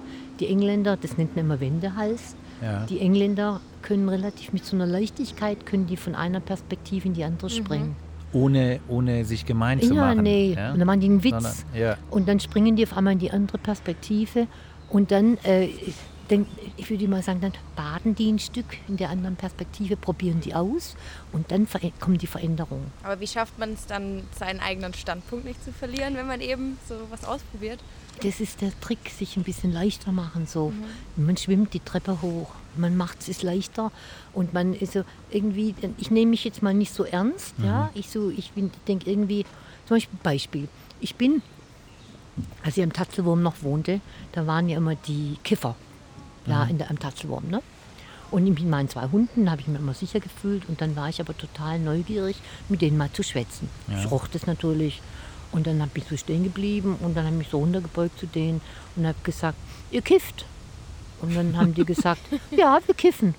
Und dann habe ich gesagt, hm, habe ich gesagt, ja, bin so ganz neugierig, ihr kifft so hier am Tatzelwurm, ist ja eigentlich nicht erlaubt, macht euch nichts aus. Und dann haben die gesagt, nö, das macht uns nichts aus. Komm, kriegst auch eine. und dann habe ich gesagt, habe ich sie angeguckt und habe gesagt, wisst ihr, ich habe das auch schon gemacht, auch schon gekifft, aber jetzt bin ich so alt, jetzt muss ich das nicht mehr. Aber es interessiert mich einfach so, wie ihr damit umgeht, dass das so verboten ist und dass ihr da vielleicht jetzt, ich könnte jetzt auch die Polizei rufen, ich könnte euch verpetzen und so. Wie, wie es euch jetzt damit, dass ich jetzt da bin und nicht mit euch kiff? Och, schade. Schade, dass Sie nicht mit uns mitkipfen. Sie sind eigentlich ganz nett, mit Ihnen kann man reden. ja? Ja, ich denke, das ist der Tür Moment. öffnen. Ja, und es ja. ist, ich glaube, es ist das Überwinden der Angst. Mhm, zugehen auf den Es ist der Mut und dass ich jetzt, sagen wir mal, das ganz andere irgendwie, das darf sein, das akzeptiere ich. Also, dass ich mich nicht schützen muss, dass der ganz anders ist, dass ich mich nicht in Frage gestellt fühle, sodass der was ganz anderes macht. Aber ich möchte mal, weil Sie jetzt ein Stichwort genannt haben, ähm, zu dieser, zu der Diskursfähigkeit während des Stuttgart 21-Prozesses. Habe ich das richtig verstanden? Das hat Sie dann so äh, angestrengt und vielleicht auch genervt, dass Sie gesagt haben, Ja. ich muss raus aus dieser Ja. Stadt? Also ich wollte auch die Stuttgart äh, 21 nicht, aber ich wollte auch nicht einer in dieser Spaltung sein. Ich wollte nicht die dagegen sein. Wollte ich nicht. Ich wollte nicht zu denen dazugehören, die dagegen sind. Das hat mich fast zerrissen. Ja. Ich habe dann bei den Ich glaub, bei, ganz vielen ei- Menschen ei- so, bei ja. einigen Veranstaltungen habe ich dann moderiert und habe dann versucht, so mit meinen Tricks, wie kann man eigentlich das halten? Der eine ist dafür, dagegen. Es ist beides gut. Ich möchte zu beiden gehören. Ich möchte nicht in meiner Familie, in meinem Freundeskreis, möchte ich nicht den Split haben, dass sie dann kommen und nach den ersten fünf Minuten wird gecheckt, ist die dafür oder dagegen. Ja.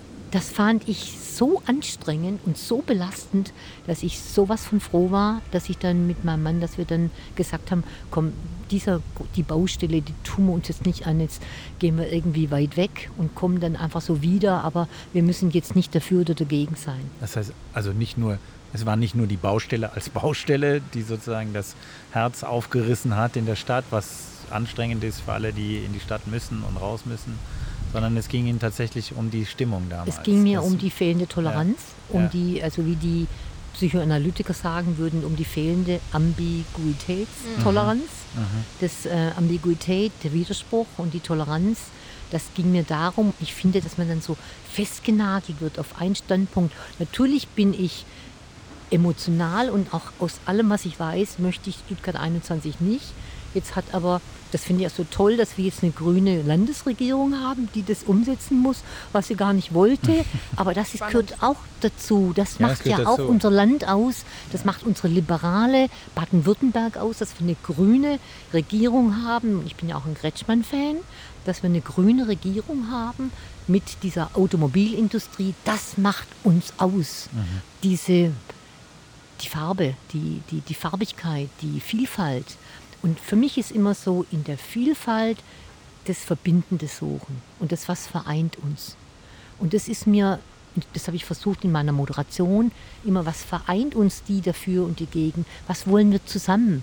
Und meistens war das Ergebnis in meinen Diskussionen, die ich dann bei unseren Rotariern gemacht habe, jetzt machen wir was Tolles aus diesen Bahngleisen, dass da was Urbanes, Tolles, Neues steht. Und natürlich muss ich jetzt auch aushalten, dass den- unseren Stuttgarter Stadtplanern auch wieder da der Mut fehlt. Wenn ich dieses Europaviertel, so heißt es, glaube ich, angucke, denke ich, ah, wie gut, dass ich weg bin. dass wenn ich zurückkomme, kann ich gleich an mein liebes Olga-Eck und kann ins Bohnenviertel und kann die Zünderstaffel und kann alle meine Lieblingsecken besuchen.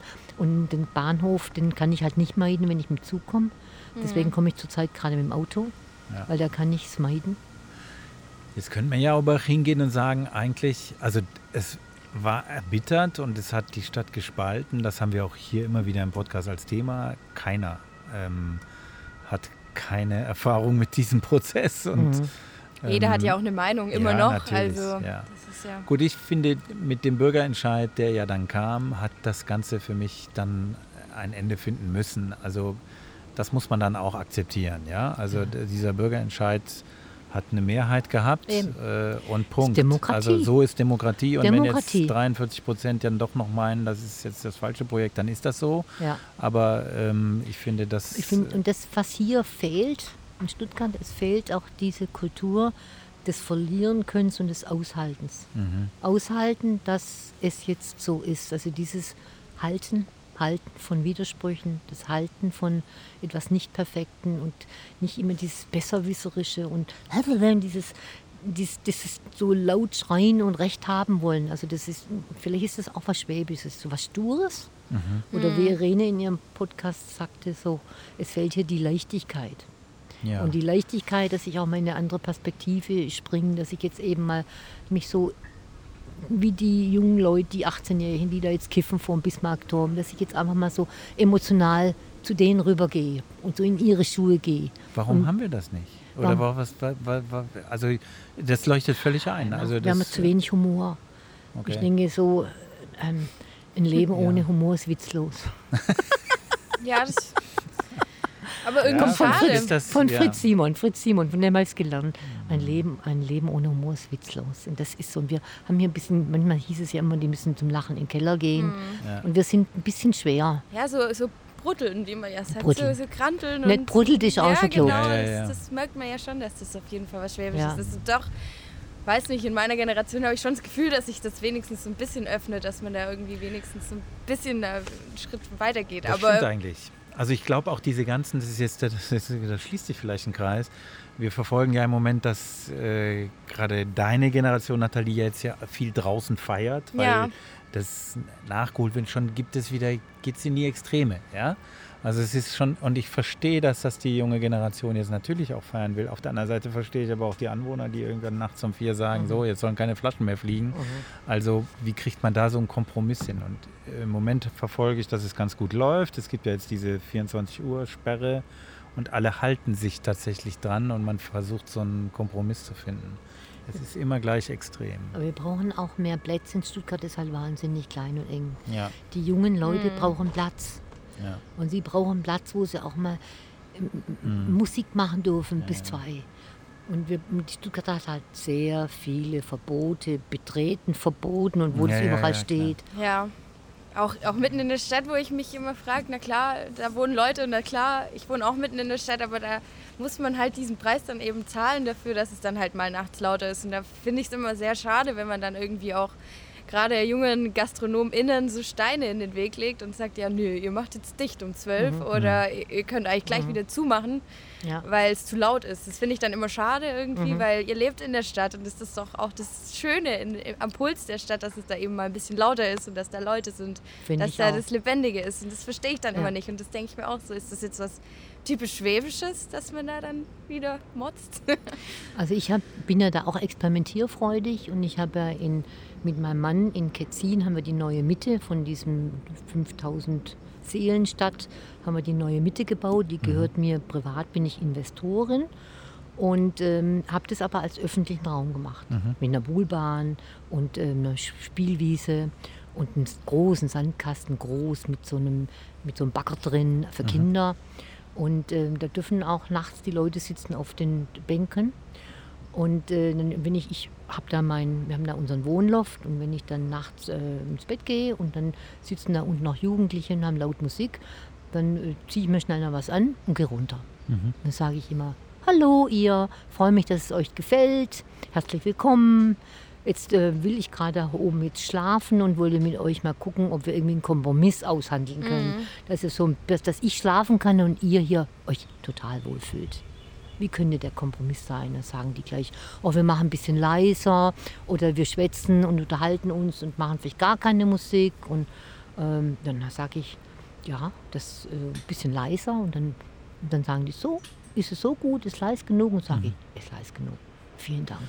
Ja, also, dann, also, reden, mit den Leuten reden. Ich denke auch, dass das, das hier oft das Problem ist. Das traue ich mir jetzt in Ketzin. Mhm. Das ist überschaubar, das weiß ich mich nicht. Also wir müssten aber viel mehr Leute in meinem Alter haben, die sich das hier getrauen. Mhm. Dass man zu den Leuten hingeht, Hingehen. aber eben nicht, mhm. Was fällt dir ein, so laut zu sein, ja, also genau. nicht gleich so brutteln. Und ja, ich habe jetzt schon auch dort, in, wenn, die Jugend, wenn die Jungen kommen und die sehen mich und sagen immer, ach, da kommt die Alte wieder, aber die ist nett, brauchst keine Angst haben, die ist total freundlich zu dir. Ja? Und wenn die Jungen merken, würden, dass wir Alten nicht, nicht, nicht so bissig sind, nicht so bruddeln, mhm. dass wir so irgendwie uns freuen, dass die da sind und dass wir uns freuen, dass es denen gut geht, freuen, dass die hier Spaß haben, uns mitfreuen. Ich denke, das ist der Weg darüber. Das ist der Trick. Das ist der Trick. Der Trick heißt Dialog wieder. Ja. Der ja. heißt wieder Dialog. Ja. Ein super spannendes Thema. Wir hatten hier schon Gäste, die gesagt haben, Stuttgart 21 war am Anfang, am Anfang des Prozesses etwas total Spannendes, weil, und auch das ist Stuttgart, es eine Protestkultur auf einmal wieder gab. Und man gesagt hat, nee, also liebe Politik, äh, ihr könnt nicht über unsere Köpfe hinweg so massive ähm, Entscheidungen treffen, die letztlich auch in der Politik erstmal keiner oder viele nicht wirklich verstanden haben. Also ich glaube, das äh, war einfach so ein großes Projekt, dass das wahrscheinlich viele der Beteiligten auch erstmal überfordert hat. Aber, aber Herr Ferdinand, ich habe das ja mitgekriegt. Mhm. Das war so, da habe ich noch am Tatzelwurm gewohnt und ich habe ja auch zehn Jahre früher, wo die Planung losging. Und ich habe es ja mitgekriegt, äh, wie das sein sollte, aber irgendwie war dann so lange Pause und da habe ich gar nicht mehr dran geglaubt. Auf einmal fahre ich mit dem Aufzug hoch und meine Nachbarin, die war noch ein bisschen älter als ich, die guckt mich an und sagte, Frau Bräuninger, jetzt geht es mit dem Stuttgart 21 los. Hätten Sie das gewusst? Und dann habe ich gesagt, nee, wenn ich ganz ehrlich bin, da habe ich gar nicht mehr mitgerechnet. Keiner, nee, keiner hat damit gerechnet. Und dann haben wir uns genau. beide angeguckt und ja. habe gesagt, mein Gott, nach so langer Zeit, jetzt geht es los. Und dann wurde mir das, da bin ich dann in meine Wohnung gegangen und habe ich mir, habe ich mir das erstmal bewusst gemacht, dass jetzt irgend, dass wir das alles wussten, haben das komplett verdrängt. Ja. Und das kann man den Menschen ja auch nicht zum Vorwurf machen. Das sind einfach so langfristige Prozesse, die in so einer wechselnden Mehrheiten in der Demokratie und weiß ich nicht was, dass das dann nicht diese Präsenz hatte, die es eigentlich hätte verdienen müssen, das ja. ist, glaube ich, ziemlich nachvollziehbar. Und dann kam es zu diesem Protest, der sich dann sehr lautstark artikuliert hat und irgendwann kippte in meinem Gefühl in diese Aggressivität mhm. hinein, also nicht mehr in dieses Dialogische. Mhm. mhm. Und das, was Geißler da gemacht hat, fand ich dann schon demokratiemäßig hochspannend und mhm. interessant, ja, obwohl es ja durch nichts legitimiert war. Es war ja mhm. einfach der Versuch, das zu befrieden. Mhm. Also im Prinzip, wenn man so will, so einen runden Tisch. Ja, ja ich hätte mir so gewünscht, dass ja. Herr Schuster zu uns kommt und sagt, Helga, mach uns einen runden Tisch mit ja, der Bürgerstiftung. Das, ja, das, das hätte ich toll gefällt. Ne? Da, da gab es noch nicht. Nee. Gab es gar keinen Dialog irgendwie zwischen, äh, ich war ja da noch Also der genau, das war, zu jung, genau. um da Der rechnet jetzt nicht zurück, von wann das, ich weiß das gar nicht mehr. Aber der runde Tisch wäre die Lösung gewesen. Der mit runde der Tisch die-. Ja. Ja, Das vielleicht. wäre unsere Herausforderung gewesen. Ja, guck, und ist das nicht dann jetzt eigentlich schön, dass man mittlerweile so ein Instrument hat Ja? äh, und so eine Ja. Bürgerstiftung da ist, die in so einem Fall Ja. vielleicht auch was, Ich was denke, es reißen könnte. bei, Das bei ist den Flüchtlingen vielen, ist ganz viel gelungen. wollte ich gerade sagen, bei der Flüchtlingsbewegung äh, war es natürlich so, wo sie sich so engagiert hat, die Bürgerstiftung auch. Mhm. Äh, und tatsächlich Prozesse gemanagt hat. Das finde ich, und da ist Stuttgart stand ja vorbildlich da, oder? Ich bin auf die Bürgerstiftung unglaublich stolz. Mhm. Ich denke, es hat sich wirklich gelohnt, dass wir diese, dieses dicke Brett gebohrt haben. Es hat, wir haben viel gelernt. Mhm. Und ähm, ich denke, es ist natürlich auch ein großer Anteil an Irene, dass die wirklich sich so mit ihrem ganzen Herzblut da so reingeschmissen hat. Das ist einfach ihr Baby. Und am Anfang war es unser gemeinsames Kind und dann hinterher bin ich natürlich auch nach, bin ich dann nach Paritz gegangen, habe ich so ein bisschen allein gelassen. ja, aber ich denke, so ist. Ähm, Also Sie sind ja immer Bürgerstiftung- noch als Ans ja, Ansprechpartnerin klar, da. ich bin da. Also, Aber ich, sag mal, ich hätte vielleicht noch ein bisschen mehr auch von mir gebraucht. Aber ich dann ähm, habe ich, hab ich halt wieder andere Kinder gezeugt. Ich bin halt so. ja, Sie neugieriger zeugen dauernd Mensch. irgendwelche Kinder. Ja. Das müssen wir jetzt mal. Ich habe kein einziges leibliches, aber so viele Projektkinder. Also dann sprechen wir jetzt mal über ein anderes Projekt Kind. Äh, Und da kennt sich jemand auch durchaus ganz gut mit aus, weil er mit Ihnen da an einem Strang gezogen hat und auch noch zieht. Und das hören wir uns jetzt mal an. Sprich Stuttgart. Best Buddy. Ich sitze jetzt hier mit Professor Dr. Wieland Backes. Hallo, Herr Backes. Freut mich wirklich sehr, dass Sie mit dabei sind. Ich freue mich über Ihr Interesse und insbesondere über den Gast, über den ich sprechen darf. Ich denke, unsere ZuhörerInnen kennen Sie alle und treue Fans des Podcasts ja sowieso. Ähm, Sie waren selbst schon einmal Gast bei Sprich Stuttgart, nämlich in der Folge 11. Und wer jetzt die Folge noch nicht gehört hat, der soll natürlich ganz schnell mal noch da reinhören. Aber für diejenigen, die Sie noch nicht kennen, sage ich jetzt noch ein paar äh, Worte über Sie. Ja, Sie sind Fernsehjournalist und Moderator, ähm, waren lange Jahre Gastgeber und Mitbegründer des Nachtcafés auf dem SWR. Aber Sie zeichnen sich auch durch Ihr besonderes ähm, gemeinnütziges Engagement aus, zum Beispiel im Literaturhaus Stuttgart, der Initiative Medienregion Stuttgart und auch bei der Bürgerstiftung Stuttgart. Und zudem sind Sie äh, Gründer des Institut, Instituts für Moderation in Stuttgart, wo ich auch selber Teilnehmerin bin. Aber heute soll es ja um eine andere Person gehen, nämlich um die Frau Helga Bräuninger. Und da würde mich mal interessieren, wo und wann haben Sie sich eigentlich kennengelernt? Es wird nicht mehr lange hindauern, dass wir uns ein Vierteljahrhundert kennen. Gut, nee, noch nicht ganz. 1997 im November war sie Gast im Nachtcafé. Und es ging um das Thema Abenteuer Selbstständigkeit. Äh, Das hat sie ja am eigenen Leib erfahren, was Selbstständigkeit bedeutet. Aber auf der anderen Seite hat sie eine Initiative gegründet, die Arbeitslosen geholfen hat, Start-ups zu gründen. Und in dieser Eigenschaft war sie in der Sendung und ist mir als Gast sofort aufgefallen. Und äh, wir saßen ja im Nachhinein noch mit den Gästen zusammen, haben noch zusammen gegessen und ich saß neben ihr und ich merkte sofort, diese Frau, die ist nicht nur gut, um Startups zu helfen, die hat viele Ideen, die ist voller Initiative, voller Engagement. Mit dieser Frau könnte man vielleicht irgendwas zusammen anstiften.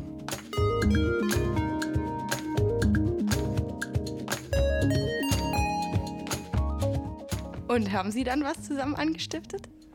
Ja, ich glaube, es war so zwischen den Jahren, da habe ich einfach gesagt, ah, ich würde ganz gern mal vorbeikommen. Vielleicht können wir ja wirklich etwas für Stuttgart auf die Beine stellen.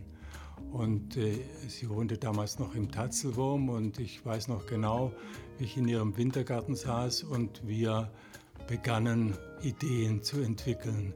Äh, sie hatte dann eigentlich wirklich die Idee, die weiterführte. Sie sagte, ich mache hier in meinem Tatzelwurm einen Salon.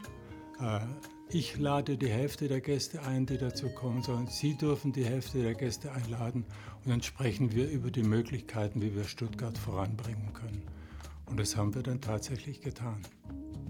Das klingt auf jeden Fall schon mal sehr, sehr schön. Aber was zeichnet denn Ihr privates Verhältnis aus miteinander? Helga Bräuninger ist wirklich eine gute Freundin, eine sehr gute Freundin. Über viele Jahre auf die man sich verlassen kann, auch wenn es schwierig wird, äh, die äh, die Dinge in die Hand nimmt, auch wenn es Mühe macht, sie auf die Beine zu stellen. Eine Frau zum Pferdestehlen, kann man sagen. Äh, und das hat mich schon sehr an sie gebunden, denn sie könnte ja sozusagen sich einen schönen Lenz machen mit ihrem materiellen Hintergrund. Das macht sie nicht. Sie ist immer aktiv, immer ideenreich, auch wenn manche Ideen nicht in die Wirklichkeit gehen, aber die Power ist da und auch die Leidenschaft. Sind das auch so die Charaktereigenschaften, die Sie besonders an ihr schätzen oder gibt es da noch mehr, was Sie vor allem an ihr schätzen? Sie ist auf beeindruckende Weise unkompliziert. Und äh, wenn ich eine Idee zum Beispiel entwickelt habe, sie hat schon die Umsetzung parat gehabt. Äh, wir haben uns um das Bosch-Areal gekümmert zum Beispiel. Und äh, dass da das Literaturhaus ist, das hat äh, mit ihr und mit mir zu tun und mit noch ein paar mehr Menschen. Und da war sie einfach eine Frau der Tat. Ich habe ihr gesagt, wir sollten versuchen, mit dem Literaturhaus in das Bosch-Areal zu kommen. Dann sagt sie zu mir, gut, ich überlege mir das. Am nächsten Nachmittag ruft sie mich bereits an. Ich habe mit dem Generalbevollmächtigten gesprochen, der das Bosch-Areal umbaut. Wir machen eine Art äh, Gremium, das die, einfach die, den Investor berät und versucht, möglichst viel interessante Nutzungen, unter anderem auch das Literaturhaus, in das Bosch-Areal zu bringen. Und das hat ja dann auch geklappt.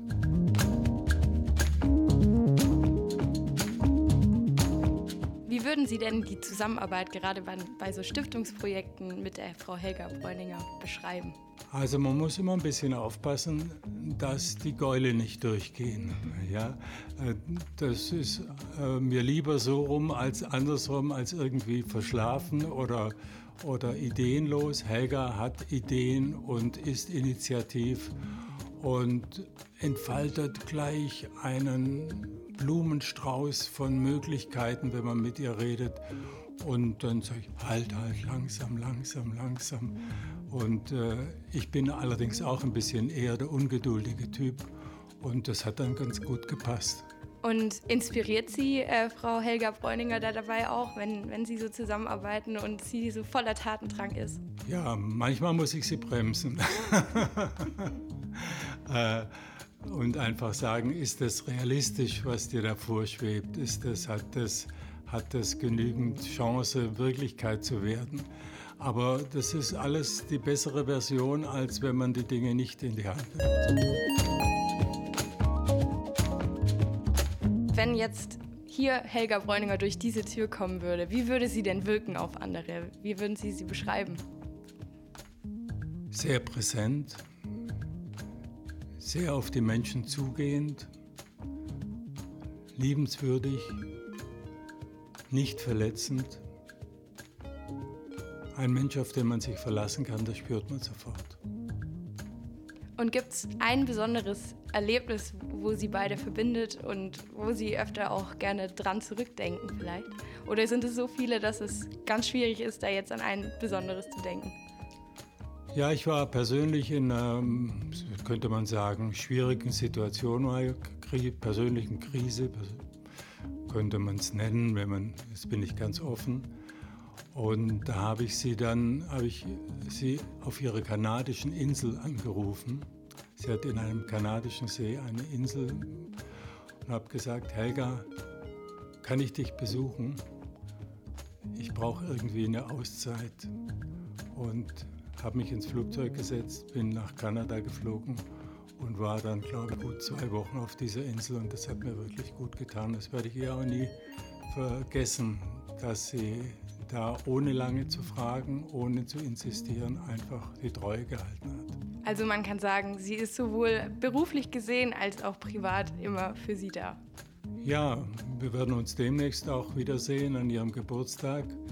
Äh, nein, das ist immer ob in Paritz, ob in äh, Ketzin oder hier in Stuttgart.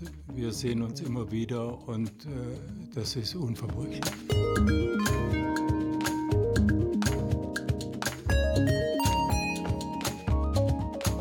Was glauben Sie, äh, welche Bindung, jetzt haben Sie gerade gesagt, vielleicht wieder in Stuttgart treffen, welche Bindung hat denn Helga Bräuninger zu Stuttgart? Ja, das hat viele verwundert, dass sie diesen Schritt nach Brandenburg unternommen hat. Aber sie ist Stuttgart schon treu geblieben. Sie hat den Vorsitz des Literaturhauses beibehalten, worüber wir sehr froh sind. Sie ist sehr effektive Vorsitzende der Bürgerstiftung. Sie hat die Bürgerstiftung wichtiger gemacht in, und größer gemacht in dieser Stadt und das ist sehr wichtig. Äh, ich habe ja selber oft den äh, Preis der Bürgerstiftung moderiert und so haben wir permanent eigentlich eine Beziehung zueinander auch auf dieser Ebene gehabt. Und bin im Stiftungsrat der Bürgerstiftung. Also es gibt einfach auch viele formalisierte Kontakte, sodass wir uns nicht aus den Augen verlieren. Und wie ist es dann, wenn Sie sich wiedersehen nach einer gewissen Zeit? Ja, es ist einfach eine große Vertrautheit. Ja. Wir, wir haben um das Literaturhaus äh, zu realisieren, haben meine Frau und ich und Helga Bräuninger und viele andere sehr viel investiert. Und Helga ist äh, dem Projekt treu geblieben ja, äh, und äh, hat die ganze Finanzierung, wir haben eine Literaturhausaktie gegründet, äh, mit der wir das Ganze finanziert haben. Wir haben die Unterstützung der Stuttgarter Medien geholt. Es war so eine richtig äh, Private-Public Partnership, die wir da gegründet haben. Und es war einfach eine sehr, äh, also da musste man, ich habe immer zu Helga gesagt, Helga, da müssen wir dicke Bretter bohren. Und sie sagt mir das heute ganz oft, du hast es schon damals gesagt, es waren wirklich dicke Bretter.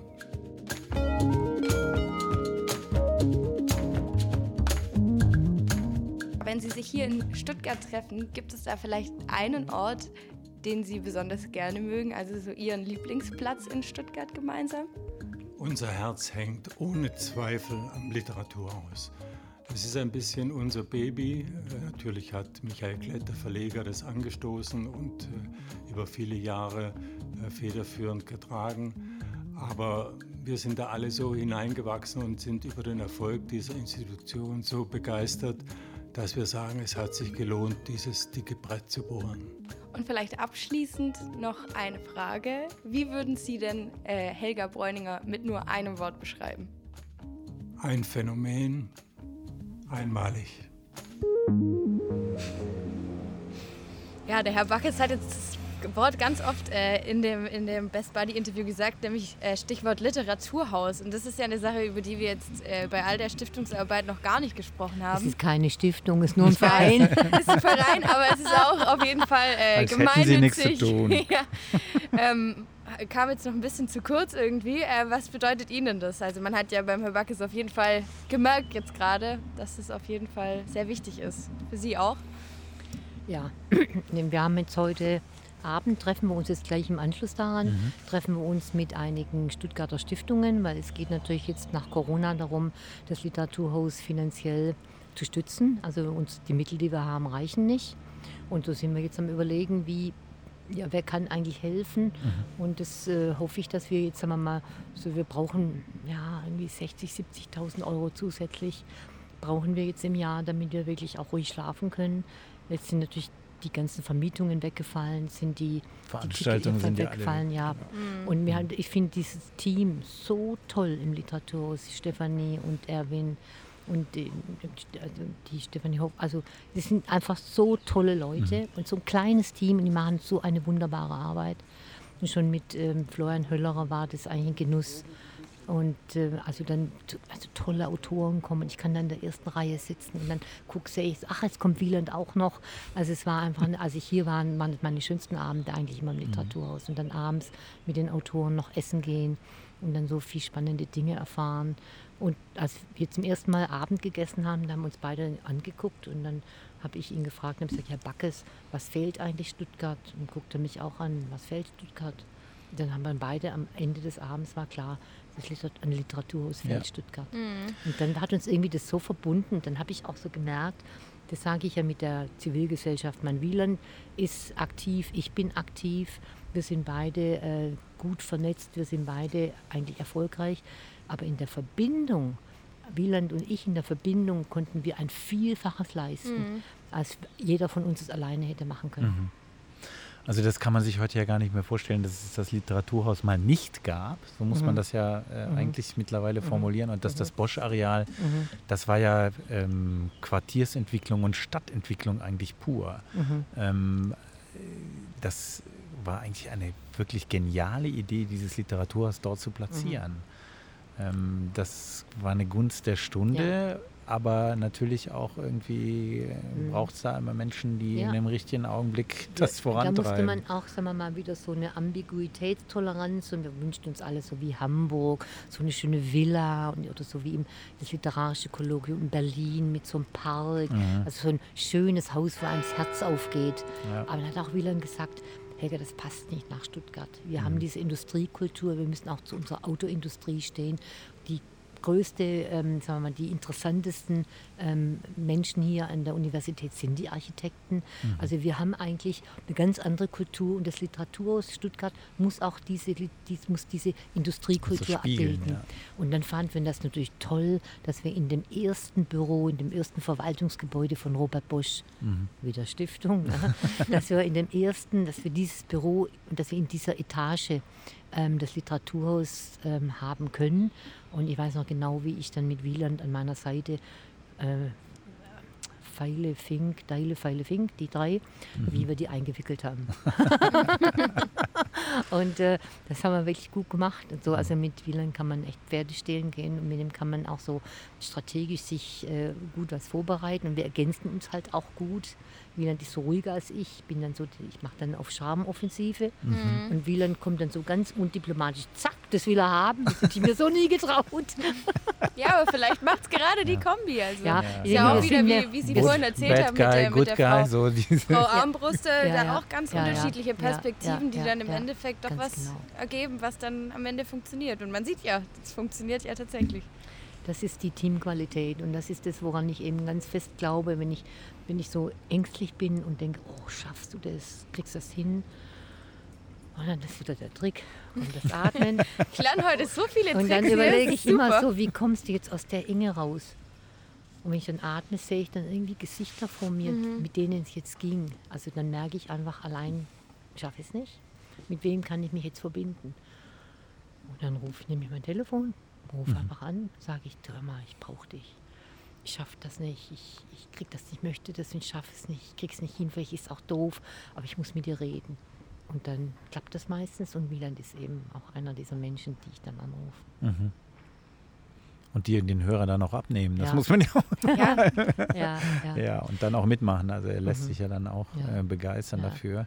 Das ist schon, äh, ich finde das Literaturhaus eigentlich ein ganz gutes Beispiel. Das haben wir ja vorhin so ein bisschen gesagt, was in Stuttgart irgendwie ähm, vielleicht kritisch ist, wird viel gebruddelt und sonst was. Aber dieses äh, Engagement fand ich immer ein ganz gutes Beispiel dafür, was passieren kann, wenn engagierte Leute sich zusammentun. Mhm. Ähm, das finde ich jetzt, weiß ich, kann ich nicht so beurteilen, aber, aber Sie haben ja vielleicht im Vergleich in Berlin oder Umgebung ist es vielleicht nicht so. Also, nee, ähm, also ich kann aber sagen, was da mein Anteil dran ist, jetzt an dieser Literaturhauskultur. Deswegen möchten die auf keinen Fall, dass egal wie alt ich bin, dass ich möchten, dass ich unbedingt bleibe. Also ich bin ja Psychologin, ich habe ja diese ganzen Tricks, mhm. ne? Und ich habe genau analysiert und gesehen, wenn wir im Literaturhaus, in diesem Trägerverein, wenn wir da nicht so quasi wie die, bei der Papstwahl einstimmig abstimmen, mhm. da geht es nicht mit Mehrheitsprinzip.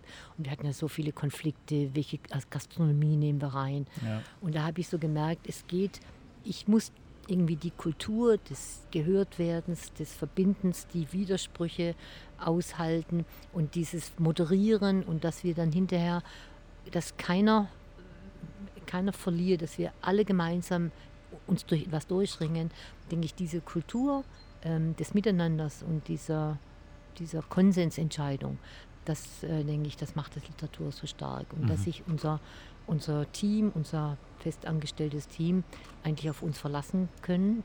Wir mischen uns ja überhaupt nicht ein. Ja. Wir haben ja das Intendantenprinzip.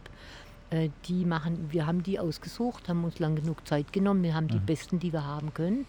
Es gibt niemand Besseres derzeit hier bei uns als Stefanie. Mhm. Und der Stefanie Florian Stegmann hat, ist das, Ja, ne? Stefanie die, die, genau. Stegmann. Und der Florian Höller hat einen Traumstart gemacht. Ja. Und dann war eigentlich auch der Wechsel gut, jetzt mit Stefanie als Frau. Und wir sind komplett stolz. Wir stehen hinter unseren, unseren Programmdirektorinnen und mhm. unserem Team.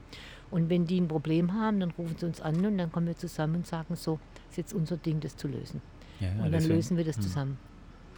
Also diese äh, das freut mich, dass Sie das so erläutern, weil das, glaube ich, wichtig ist, dass man das auch mal klar macht. Man nimmt das so wahr als einen wesentlichen Baustein unserer Kulturlandschaft hier in der Stadt. Äh, aber dahinter stecken natürlich Menschen, die das am Rennen halten müssen. Und anders jetzt als zum Beispiel bei Landesbühnen oder so, da gibt es jetzt keinen ich sag mal, starken Arbeitgeber dahinter, den Staat oder das Land oder die Stadt oder so, die das dann mhm. zu 100 Prozent absichern. Das ist ja im Literaturhaus so nicht, äh, wenn ich das richtig weiß. Und äh, insofern bedarf es auch des Engagements äh, dieser Persönlichkeiten. Und wir sind halt auch alle schon verbunden miteinander. Und ich denke jetzt, als Helmut Zilligen, der einen wunderbaren Kassenwartjob gemacht hat, der hat gesagt, du Helga, jetzt bin ich zu alt, jetzt lass mich gehen. Und dann habe ich gedacht, naja, so alt bist du doch eigentlich gar nicht, Helmut. Und dann, ähm, jetzt ist Peter Howard, das ist noch viel älter, Peter Howard ist jetzt 80. ne? Also hat nichts mit Alter zu tun. Und Peter macht das so wunderbar. Natürlich, irgendwann mhm. werden wir zu alt und müssen gehen. Aber es sind immer wieder Leute, die dann so begeistert und so mit Herzblut das machen. Und es macht einfach richtig Freude. Also ich finde, wenn man ehrenamtlich in einem Gremium tätig ist, dann muss die Kommunikationskultur stimmen, mhm. muss jeder mitgenommen werden. Komplette Transparenz. Dann muss die Konfliktkultur stimmen. Also wenn der eine will eine Systemgastro haben, der andere will so einen kleinen Gastwirt haben, dann ist das so. Das sind verschiedene Perspektiven, die muss man dann quasi Erklären, halten. Ja. Und dann muss mhm. man so gemeinsam in einen Prozess gehen. Und das war mein Job das mhm. zu halten und den Prozess gut zu machen und die Leute auch hinterher, wenn ich merkte, so, da ist jetzt etwas angeknackst, auch anrufen und dann muss, dann muss die ich muss dafür sorgen, dass sie alle gerne kommen und dass man sich gerne sieht und dass, mit, dass die Verbindung, dass die gefühlt wird. Und da hilft ja, ich sag mal, wenn Sie vernetzen, wenn Sie Unterstützer suchen, und Sie haben das so schön äh, beschrieben vorhin, da hilft der Name Bräuninger natürlich schon auch. Das ist sehr hilfreich. Und das ist natürlich in Stuttgart schön. Und jetzt gehen Sie nach Paritz oder sind in Paritz. Seit wann jetzt? Seit fast zehn, zehn Jahren. Zehn Jahren, ne? ja. Zehn Jahre. Zehn Jahre. Äh, da ist das wahrscheinlich anders, oder? Ja, also ich da meine, bin ich dann nicht die reiche Frau aus dem Wessi so. und ganz viel Misstrauen und so. Nein, da, ist, äh, da habe ich äh, nicht so, also hier war es schon schwierig mit dem Namen Bräuninger. Mhm. Also habe ich schon auch gekämpft mit. Und dann, bis ich hinterher sagte, gut, love it or leave it, leave it or love it. Ja, okay. Und dann habe ich mich entschieden für love it. ich hätte ja einfach es lieben können mit, einer, mit, einem, mit einer anderen, durch eine Ehe. Mhm. Ja. Aber ich habe mich dann entschieden, love it, mhm. nutze es. Und ähm, das ist natürlich in, in, in Ketzin, aber mir macht es irgendwie Spaß. Mir macht es Spaß, mich dort im Dialog an die Leute, die ganz anders sind als die Schwaben. Aber äh, das habe ich schon richtig verstanden. Sie sind da hingekommen und dann hat man erstmal gesagt, jetzt kommt die reiche Wessi ja. mit ihrem Geldsack ja. kauft und kauft ihr alles auf, auf, kauft ja, alles kauft auf, alles auf und macht das alles schick und schön und lädt dann ihre Freunde aus Stuttgart ein. Ja, ja, machen die dann Party und aber so wahrscheinlich hätte Wieland mir dazu nie geraten, aber so bin ich halt. Ich hatte mich irgendwie in das Paritz verliebt und habe mir das so schön vorgestellt. Ich bin ein, ein glühender Fan von Königin Luise und führe so ein mhm. bisschen weiter, was sie angefangen hat vor 200 Jahren. Nämlich? Ja, das, äh, das Miteinander. Mhm. Äh, Königin Luise ist dann in dieses Schloss Paritz, was ganz Schlichtes, und hat ihre, ihre Korsetts in die Ecke gepfeffert. Sie ist die erste äh, Königin, die ihren Mann aus Liebe geheiratet hat. Mhm und die ein gemeinsames Schlafzimmer haben. Das kann man alles im Schloss Paritz sehen. Das königliche Schlafzimmer. 14, ein bisschen Werbung machen für 14, Ki 14 Kinder hat sie gehabt. Sie ist dann leider Gottes mit 31 schon gestorben. Aber es war eine Kultfigur und das natürlich, die stelle ich mir vor, wie sie dann mit Napoleon ihren Auftreten. Es war eine hinreißend schöne Frau, unglaublich charmant. Also von Luise sagt man ja auch, dass sie sehr präsent, sehr liebenswürdig und sehr gewinnend war. Und ich bin jetzt nicht so schön wie Luise, aber vielleicht bin ich auch so gewinnend und so charmant.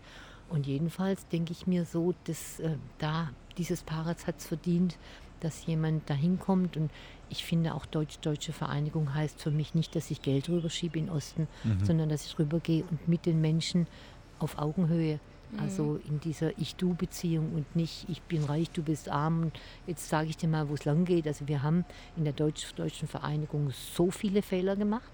Der Westen hat den Osten kolonisiert.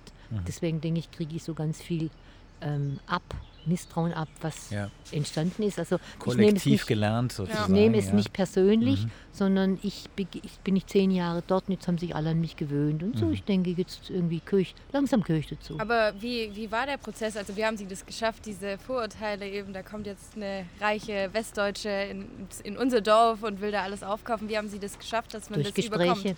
Durch und Gespräche. Aber ich stelle mir das schwierig vor. Waren die Leute bereit zum Reden? Also ja, ich habe also, ich bin da war ganz kurz da, als wir uns entschlossen haben, dass wir ein das erste Haus kaufen, haben noch nicht mehr die Scheune gekauft.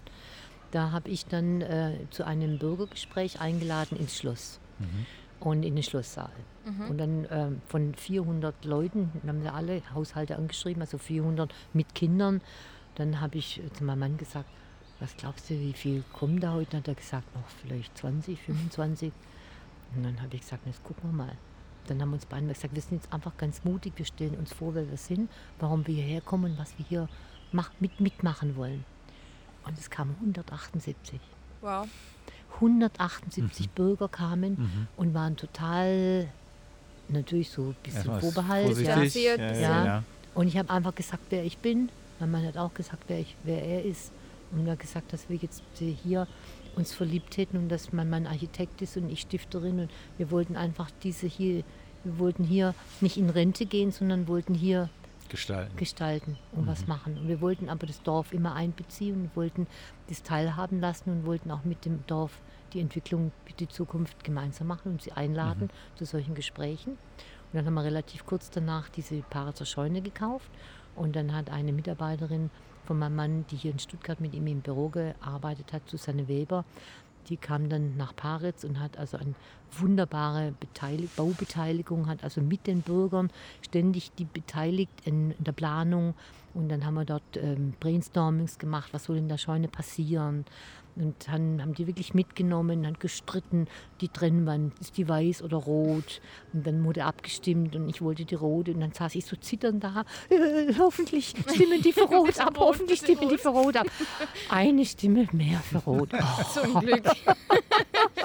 Und dann waren natürlich ganz große Themen, wie viel Damentoiletten, wie viel Herrentoiletten, mhm. weil dann, wenn wir dann Konzerte haben. Das ist eine Kulturscheune jetzt ja. geworden, ne? Also, 500 äh, Leute können da genau. sein. Mhm. Große Konzerte haben wir da, mhm. brandenburgische Sommerkonzerte. Und dann äh, haben die Frauen alle gesagt, als wir so beim Bauen das entschieden haben, also wenn dann ein Konzert ist, dann müssen wir Frauen immer so lange warten, bis wir aufs Klo dürfen. Die Männer sind so schnell fertig. Wir brauchen viermal so viele Damentoiletten wie Herrentoiletten. Mhm. Gut, so wurde das alles entwickelt. Das ist schon ein toller mhm. Prozess. Ne? Und dann wurde der Name, wie heißt die? Heißt die jetzt Kulturscheune? Nein, die Bürger haben abgestimmt, es heißt Parzer Scheune. Mhm. Also äh, ihre Scheune sozusagen, ja, die Scheune, Scheune der ja. Sie sind natürlich jetzt immer, jetzt habe ich mhm. es nach zehn Jahren, habe ich jetzt... Juli Zeher einen Roman ja, schreiben nach, aus ihrer ja, Geschichte. Ja, nach zehn Jahren habe ich erfahren, warum die Ketziner sauer sind auf mich. Warum? Weil sie haben einmal, im, als die Scheune noch nicht renoviert war, haben sie einmal im Jahr ihr Sommer, ihre, das Paritzer Sommerfest gemacht. Und dann haben die Männer gegeneinander gekämpft, haben das Mobiliar kurz und klein geschlagen und dann war hinterher alles verwüstet und der Stärkste hat gewonnen. Und jetzt diese Bräuninger, die hat die Scheune jetzt so aufgehübscht, jetzt können wir so. das Mobiliar nicht mehr zerschlagen. Kann man nicht mehr prügeln. Na so, toll. Da habe ich jetzt natürlich gleich gedacht, okay, wir gehen im Grunde zum Drö... Nee, wie heißt es, wenn man so den also den, wenn man das alte Möbel raustut, dann kommt doch immer, stellt man das, das Sperrmüll. Sperrmüll. Sperrmüll. Ja. Wir ja. gehen zum Sperrmüll und wir machen ein Männercampfest. Das machen wir jetzt sofort in, nach Corona, machen wir ein neues Sommerfest, wo die den Sperrmüll Ach, zerschlagen je. können und sich, und sich kloppen. Ich sehe, gehen die Ideen nicht aus. Ja, es gibt immer, immer was zu tun, auf jeden Fall. Es immer gibt, neue Ideen. Genau. Es gibt immer was zu tun. es gibt immer was. Und ich gucke ja auch mal, ich fühle mich zum Beispiel überhaupt nicht alt. Ich habe mir früher gedacht, man, wenn du mal auf 70 bist, wie fühlt man sich da? Ich wache morgens mhm. auf, ich habe sofort, ich habe gute Laune. Und vielleicht früher noch anders als früher. Früher bin ich aufgewacht, hatte ich ganz viel Energie und Ideen und heute will ich das machen. Und heute wache ich auf und als erstes bin ich dankbar. Mhm. Dankbar, das ist so jetzt wie so eine Zugabe. Mhm. Ne? Ich wach auf, mir tut nichts weh. Es ist so schön. Mein Mann ist, äh, schläft neben mir, der schläft viel länger als ich. Und dann, aber ich denke, was haben wir es uns hier schön gemacht? Mhm. Und ich kann jetzt gleich an die Havel runtergehen. Ich kann am Wasser sitzen. Und ich kann das Feld Stuttgart nämlich. Ja. Ah, ja, Wasser. das Wasserfeld Stuttgart, ja, das ist deswegen eines der beliebten jetzt, Themen hier deswegen, im Podcast. Ja, ja deswegen bin ich jetzt am Wasser. Ja. Und ähm, also es geht mir in, dem, in der Hafenlandschaft geht es mir so, so gut. Jetzt müssen wir aber die Kurve noch mal kriegen. Ich weiß, mit dem Fragebogen, gell? Steht schon in den Startlöchern natürlich. Helga Bräuninger erzählt nämlich, wie ich jetzt lerne, zu den Podcast-Hörerinnen von Sprich, Sprich Stuttgart und weiß, dass am Schluss immer dieses kommt. Sprich Stuttgart. Fragebogen. Nicht am Schluss, manchmal machen wir es auch mittendrin, manchmal machen wir es am Anfang, aber jetzt machen wir es mal ziemlich am Ende. Und jetzt müssen wir über Stuttgart reden, obwohl Sie so schön jetzt äh, von Brandenburg erzählt haben. Da ist es auch schön, aber ähm, hier bei uns ja auch, könnte ich mir vorstellen. es wird kommentiert mit einem Glockenschlag. genau. Also, erste Frage. Sie waren lange unterwegs, fahren dann mit dem Auto die A8 äh, von Ulm kommend äh, hierher und sehen nachdem Sie die Alp überquert haben, den Fernsehturm. Was geht Ihnen durch Herz und Kopf? Stolz. Ich glaube, Leonhard hieß der, der Statiker, der mhm. das gemacht hat, ja. Stolz, was wir für tolle Leute hatten, wie mutig der war, der so ein Wahrzeichen gesetzt hat. Und als Kind habe ich diesen Fernsehturm geliebt und dass der sich da oben so gedreht hat. Also ich mhm. fand das einfach faszinierend. Mhm.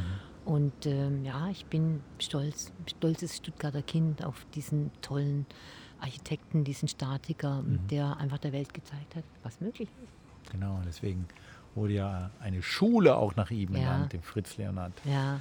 Realschule in Degerloch in ja. unmittelbarer Nähe. Ja. Ganz genau. Die Sonne kommt. Die Sonne Endlich. kommt.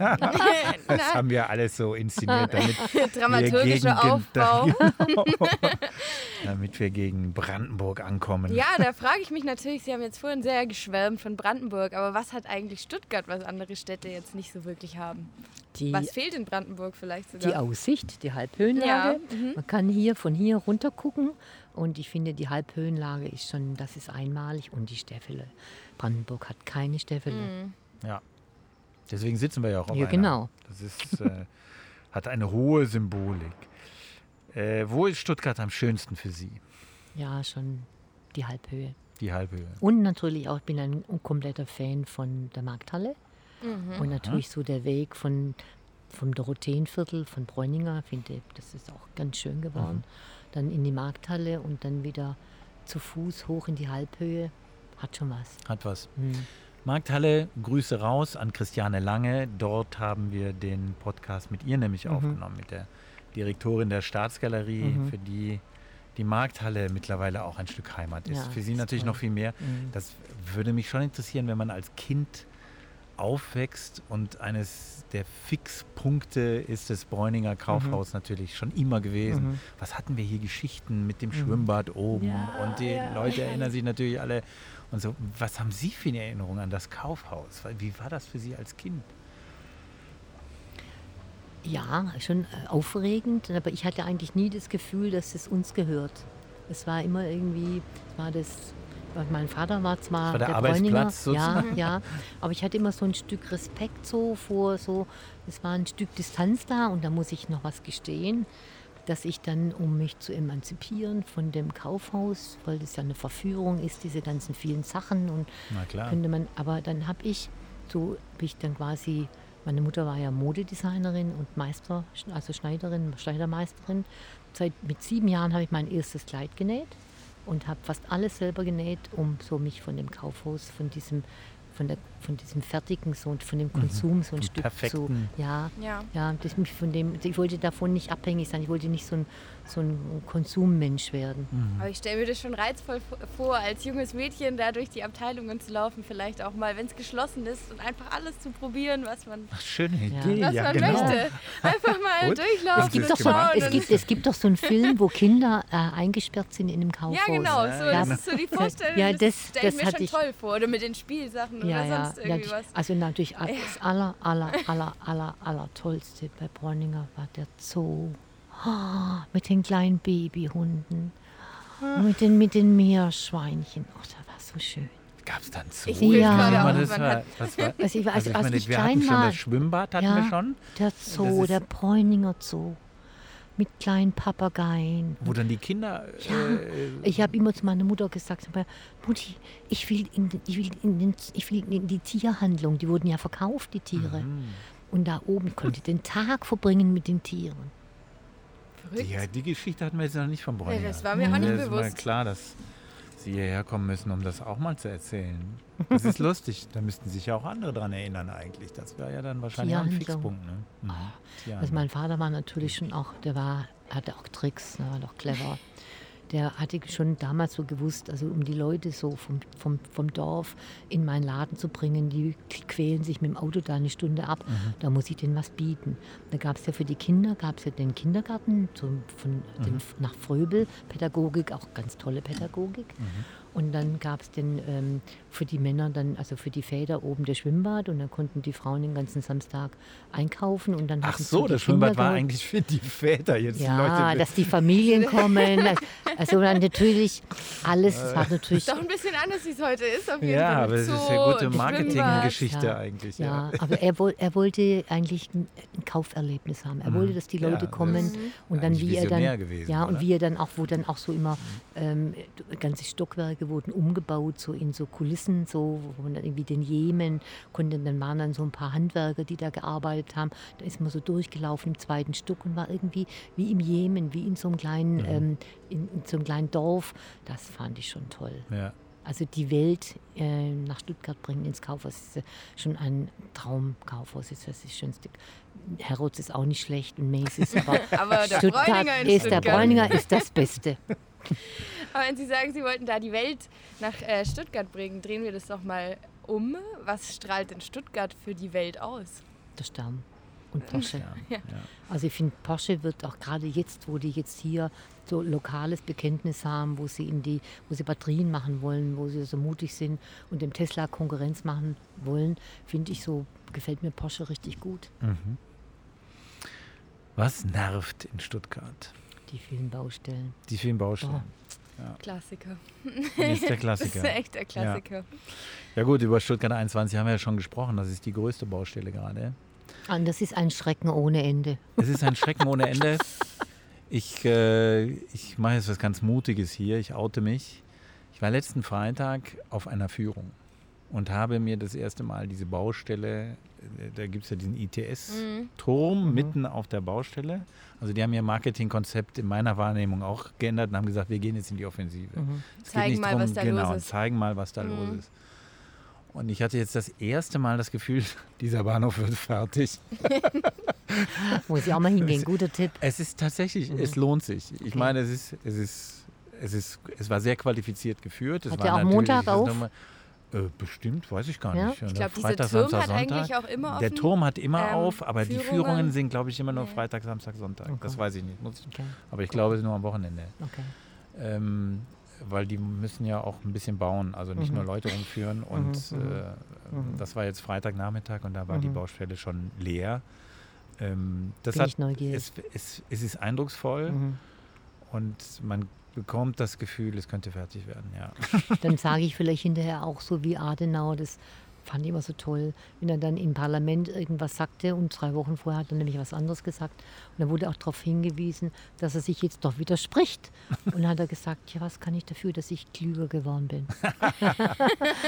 Dass wir es Ja, uns ich einfach war- erlauben, klüger zu Ich, werden. mir mir, mir ging es ja wie Ihnen. Ich war weder dafür noch dagegen und diese Spaltung ging mir, ging mir auch ein bisschen auf den Keks, das muss ich sagen, weil man da sich in allen Freundeskreisen irgendwie da positionieren musste, weiß ich nicht. Tatsächlich ging es mir jetzt erst eher darum zu erfahren, was passiert da jetzt. Neugierig, also ist ja. es jetzt einfach, also dann äh, diese, dieser Nesenbach wurde da unten drunter gelegt und das war also alles, was man so gehört hat, hat sie dann sehr freundlich erklärt. Die Gabi hieß sie, Grüße raus, ja, ähm, wie das technisch gelöst wird. Und man, man geht natürlich raus und sagt, okay, die Ingenieure, die kriegen das alles hin. Das ist wahrscheinlich auch Sinn dieser Führung. Äh, aber man bekommt zumindest auch äh, das Gefühl, okay, das könnte ein Gewinn sein. Man, es interessant ist, wenn es um das danach geht, weil da sind die Pläne ja doch sehr nebulös. Ich hoffe wirklich, dass die Vorschläge, die da jetzt im Raum sind, dass man die ernsthaft gutiert und das eine Chance für diese Stadt wird. Weil Fläche ist das unglaublich viel, ja. Das sieht man da sehr eindrücklich. Ja, naja. genau. Aber da braucht es auch die Verbindung. Da müssen sich jetzt genügend Leute wie Wieland und ich und so müssen sich jetzt verbinden und auch die Stadt stützen. Denn alleine werden die das nicht schaffen, dass es wirklich urban wird. Tja. Also ja, brauchen jetzt ein, ein, nicht ein dagegen, sondern ein, ein dafür. Wie weiter, ein dafür. Ein, ein dafür. Ja. Die Kraft des dafür brauchen wir jetzt in Stuttgart. Ja. Weil, also ich meine, es kommt, mhm. die Fläche ist da. Ja. Ja. Ja, die Baustellen von Stuttgart 21 sind ja auf jeden Fall nicht so ganz schön. Haben wir ja gerade jetzt schon besprochen, dass uns die eigentlich nicht so gut gefallen und insgesamt die Baustellen nicht. Gibt es denn sonst für Sie einen Ort, wo Stuttgart zum Davonlaufen ist, wo Sie eigentlich meiden? Oder finden Sie eigentlich alles schön hier? Nein. Ich finde auch die Königstraße zum Davonlaufen. ja, doch. Ja. Wieso? Aber wegen der Struktur. Ja, die, das sind so schreckliche Geschäfte und irgendwie, mhm. das, ich finde, die hat. Nicht so persönlich. Und auch dieses Milaneo, wie das heißt, das finde ich alles zum Davonlaufen. Das, dieses ganze. Mhm. Also das ist so wichtig, so ein schön, eigentlich vom Bahnhof so ein schöner Platz und da ist es eigentlich keine, es ist so, so dieser Billigkonsum. Ja. Also billig, billig. Ja, wobei es natürlich auch Läden geben muss für Leute, die billig sich nur leisten können, oder? Aber es müsste jetzt nicht auf der Königstraße gehen. Ich finde, da ist ein Unterschied zwischen ja, diesem Unpersönlichen, diesen Ketten, wo ja teilweise auch gar nicht so günstig sind und eben Leute, die vielleicht auch günstiger irgendwie was. Es wäre schön, mhm. finde ich auch, wenn Stuttgart da ein bisschen mehr Persönlichkeit reinbringen würde in die ganze Geschäftsstruktur. Ja, was da so, aber das ja. fand ich halt so toll beim Bräuninger, dass die mit ihrem U-Konzept, so Bräuninger U, mhm. da hat man quasi, in, man ging in diesen tollen Laden rein und hat unten relativ günstig Sachen einkaufen können, hat gleich aber eine Bräuninger Tüte und hat dann quasi, das fand ich ganz toll, vom Exquisit bis zum U, so verschiedene Preissegmente. Das äh, mir eigentlich sehr gut gefallen. Mhm. Dass die, das finde ich zum Beispiel auch wieder an Brandenburg gut, dass da die Ufer von den ganzen Seen sind, können eben nicht reichen Menschen, das sind keine Privatvillen drauf, sondern das ist fast alles Biotop, Naturschutzgebiete und da zelten die Leute und jeder hat auch irgendwie ein kleines Bötchen. Also da tun die ganz vielen Menschen, die da wohnen, teilen sich diese Natur und jeder genießt es auf seine Weise. Mhm. Das finde ich, äh, das gefällt mir gut. Ja, das wäre ja auf jeden Fall ein Ansatz für, wenn Sie Bürgermeisterin wären hier in Stuttgart. Was wäre denn, wenn, wenn Sie, was würden Sie ändern hier an der also, Politik? Ich würde das, den Neckar schön machen. Mhm. Also das ist unser einziges Wasser und das ist ja grauenhaft am Neckar. Also das wäre, glaube ich, mein erstes Projekt. Und ich, wir haben jetzt ja kinderfreundliche Stuttgart in der, Stutt in der Bürgerstiftung als mhm. Initiative. Hat ja auch Herr Schuster gemacht mit Stefan von Holzbrink. Ist ja auch in unserer Bürgerstiftung im Vorstand. Ich würde weitermachen mit Kinderfreundlich Stuttgart. Ich würde, Stuttgart hat die besten Schulen. Ich würde in die Schulen gehen, die Bildung und würde das die Infrastruktur mit mhm. dem Internet und das ich würde auch würde jetzt nicht so viel Geld in die Hand nehmen und die alle reparieren, sondern ich würde meinen Lehrern und den Rektoren mehr Freiraum gehen. Warum sollen die nicht in der Staatsgalerie mal Unterricht machen oder im ja, oder, oder auf irgendeinem Platz? oder auf dem Schussplatz. Ne? Dass also der, der Außenraum, das Schule, dass die, die dürfen raus und die Schule findet außerhalb statt und ist auch nicht in Fächer, Englisch, Deutsch, Geschichte, sondern fächerübergreifend und nicht immer die sechste und die siebte und die achte Klasse, sondern Generation, also mehr, also schulübergreifend, generationenübergreifend. Ich würde viel mehr Freiheit, viel mehr Spaß, vor allem alle verlieren den Spaß am Lernen nicht. Mhm. Also in Stuttgart kommst du, bringst deine Kinder in die Schule und keiner verliert die Freude am Lernen. Denn wenn du keine, Leben, wenn du keine Freude am Lernen hast, hast du auch keine Freude am Leben. Mhm. Und wenn in der Schule die Lernfreude kaputt geht, geht die Freude am Leben kaputt. Das würde ich, glaube ich, als Bürgermeister wollen. Ja, das wäre das wär eine, wär eine Aufgabe. Jetzt muss man wissen, kleiner Exkurs, äh, dass Sie da nicht wie äh, die Blinde von der Farbe reden, ja. weil Sie tatsächlich äh, gerade Schülerinnen und Schüler mit äh, der sogenannten Leserechtschreibschwäche einen Weg weisen konnten. Wenn Sie das mhm. mal kurz noch erzählen. Kurz ist immer schwierig, aber, aber das, glaube ich, wäre an der Stelle schon interessant. Also Mhm. Ähm, ich selber hatte, ähm, das, ich konnte nicht richtig lesen und schreiben und hatte eben einen unglaublich guten Grundschullehrer. Mhm. Meine Mutter kam so völlig äh, genervt, würde ich sagen, in die Schule. Das dritte war das dritte von den Kindern. Und mein älterer Bruder und meine Schwester haben immer brav Hausaufgaben gemacht und ich halt nicht. Und dann kam sie und sagte, sagen Sie mal, Herr Pfützenmeier, warum macht die Helga keine Hausaufgaben? Geben Sie da nichts auf? Und dann habe ich gedacht, oh, es ist Tribunal da. Habe so die Augen niedergeschlagen. Und dann sagte Herr Pfützenmeier, sagen Sie mal, was schmeckt denn Ihrer Tochter Helga? Was isst die denn gern? Meine Mutter war völlig verdutzt und dann sagte sie, ach, die isst gern Spinat und Spiegelei und das mögen die anderen gar nicht. Und dann sagt Herr Pfützenmeier, Frau Bräuninger, wir haben vier Jahre in der Grundschule Zeit. Das ist so lang, da lernt die Helga alles, was sie lernen muss.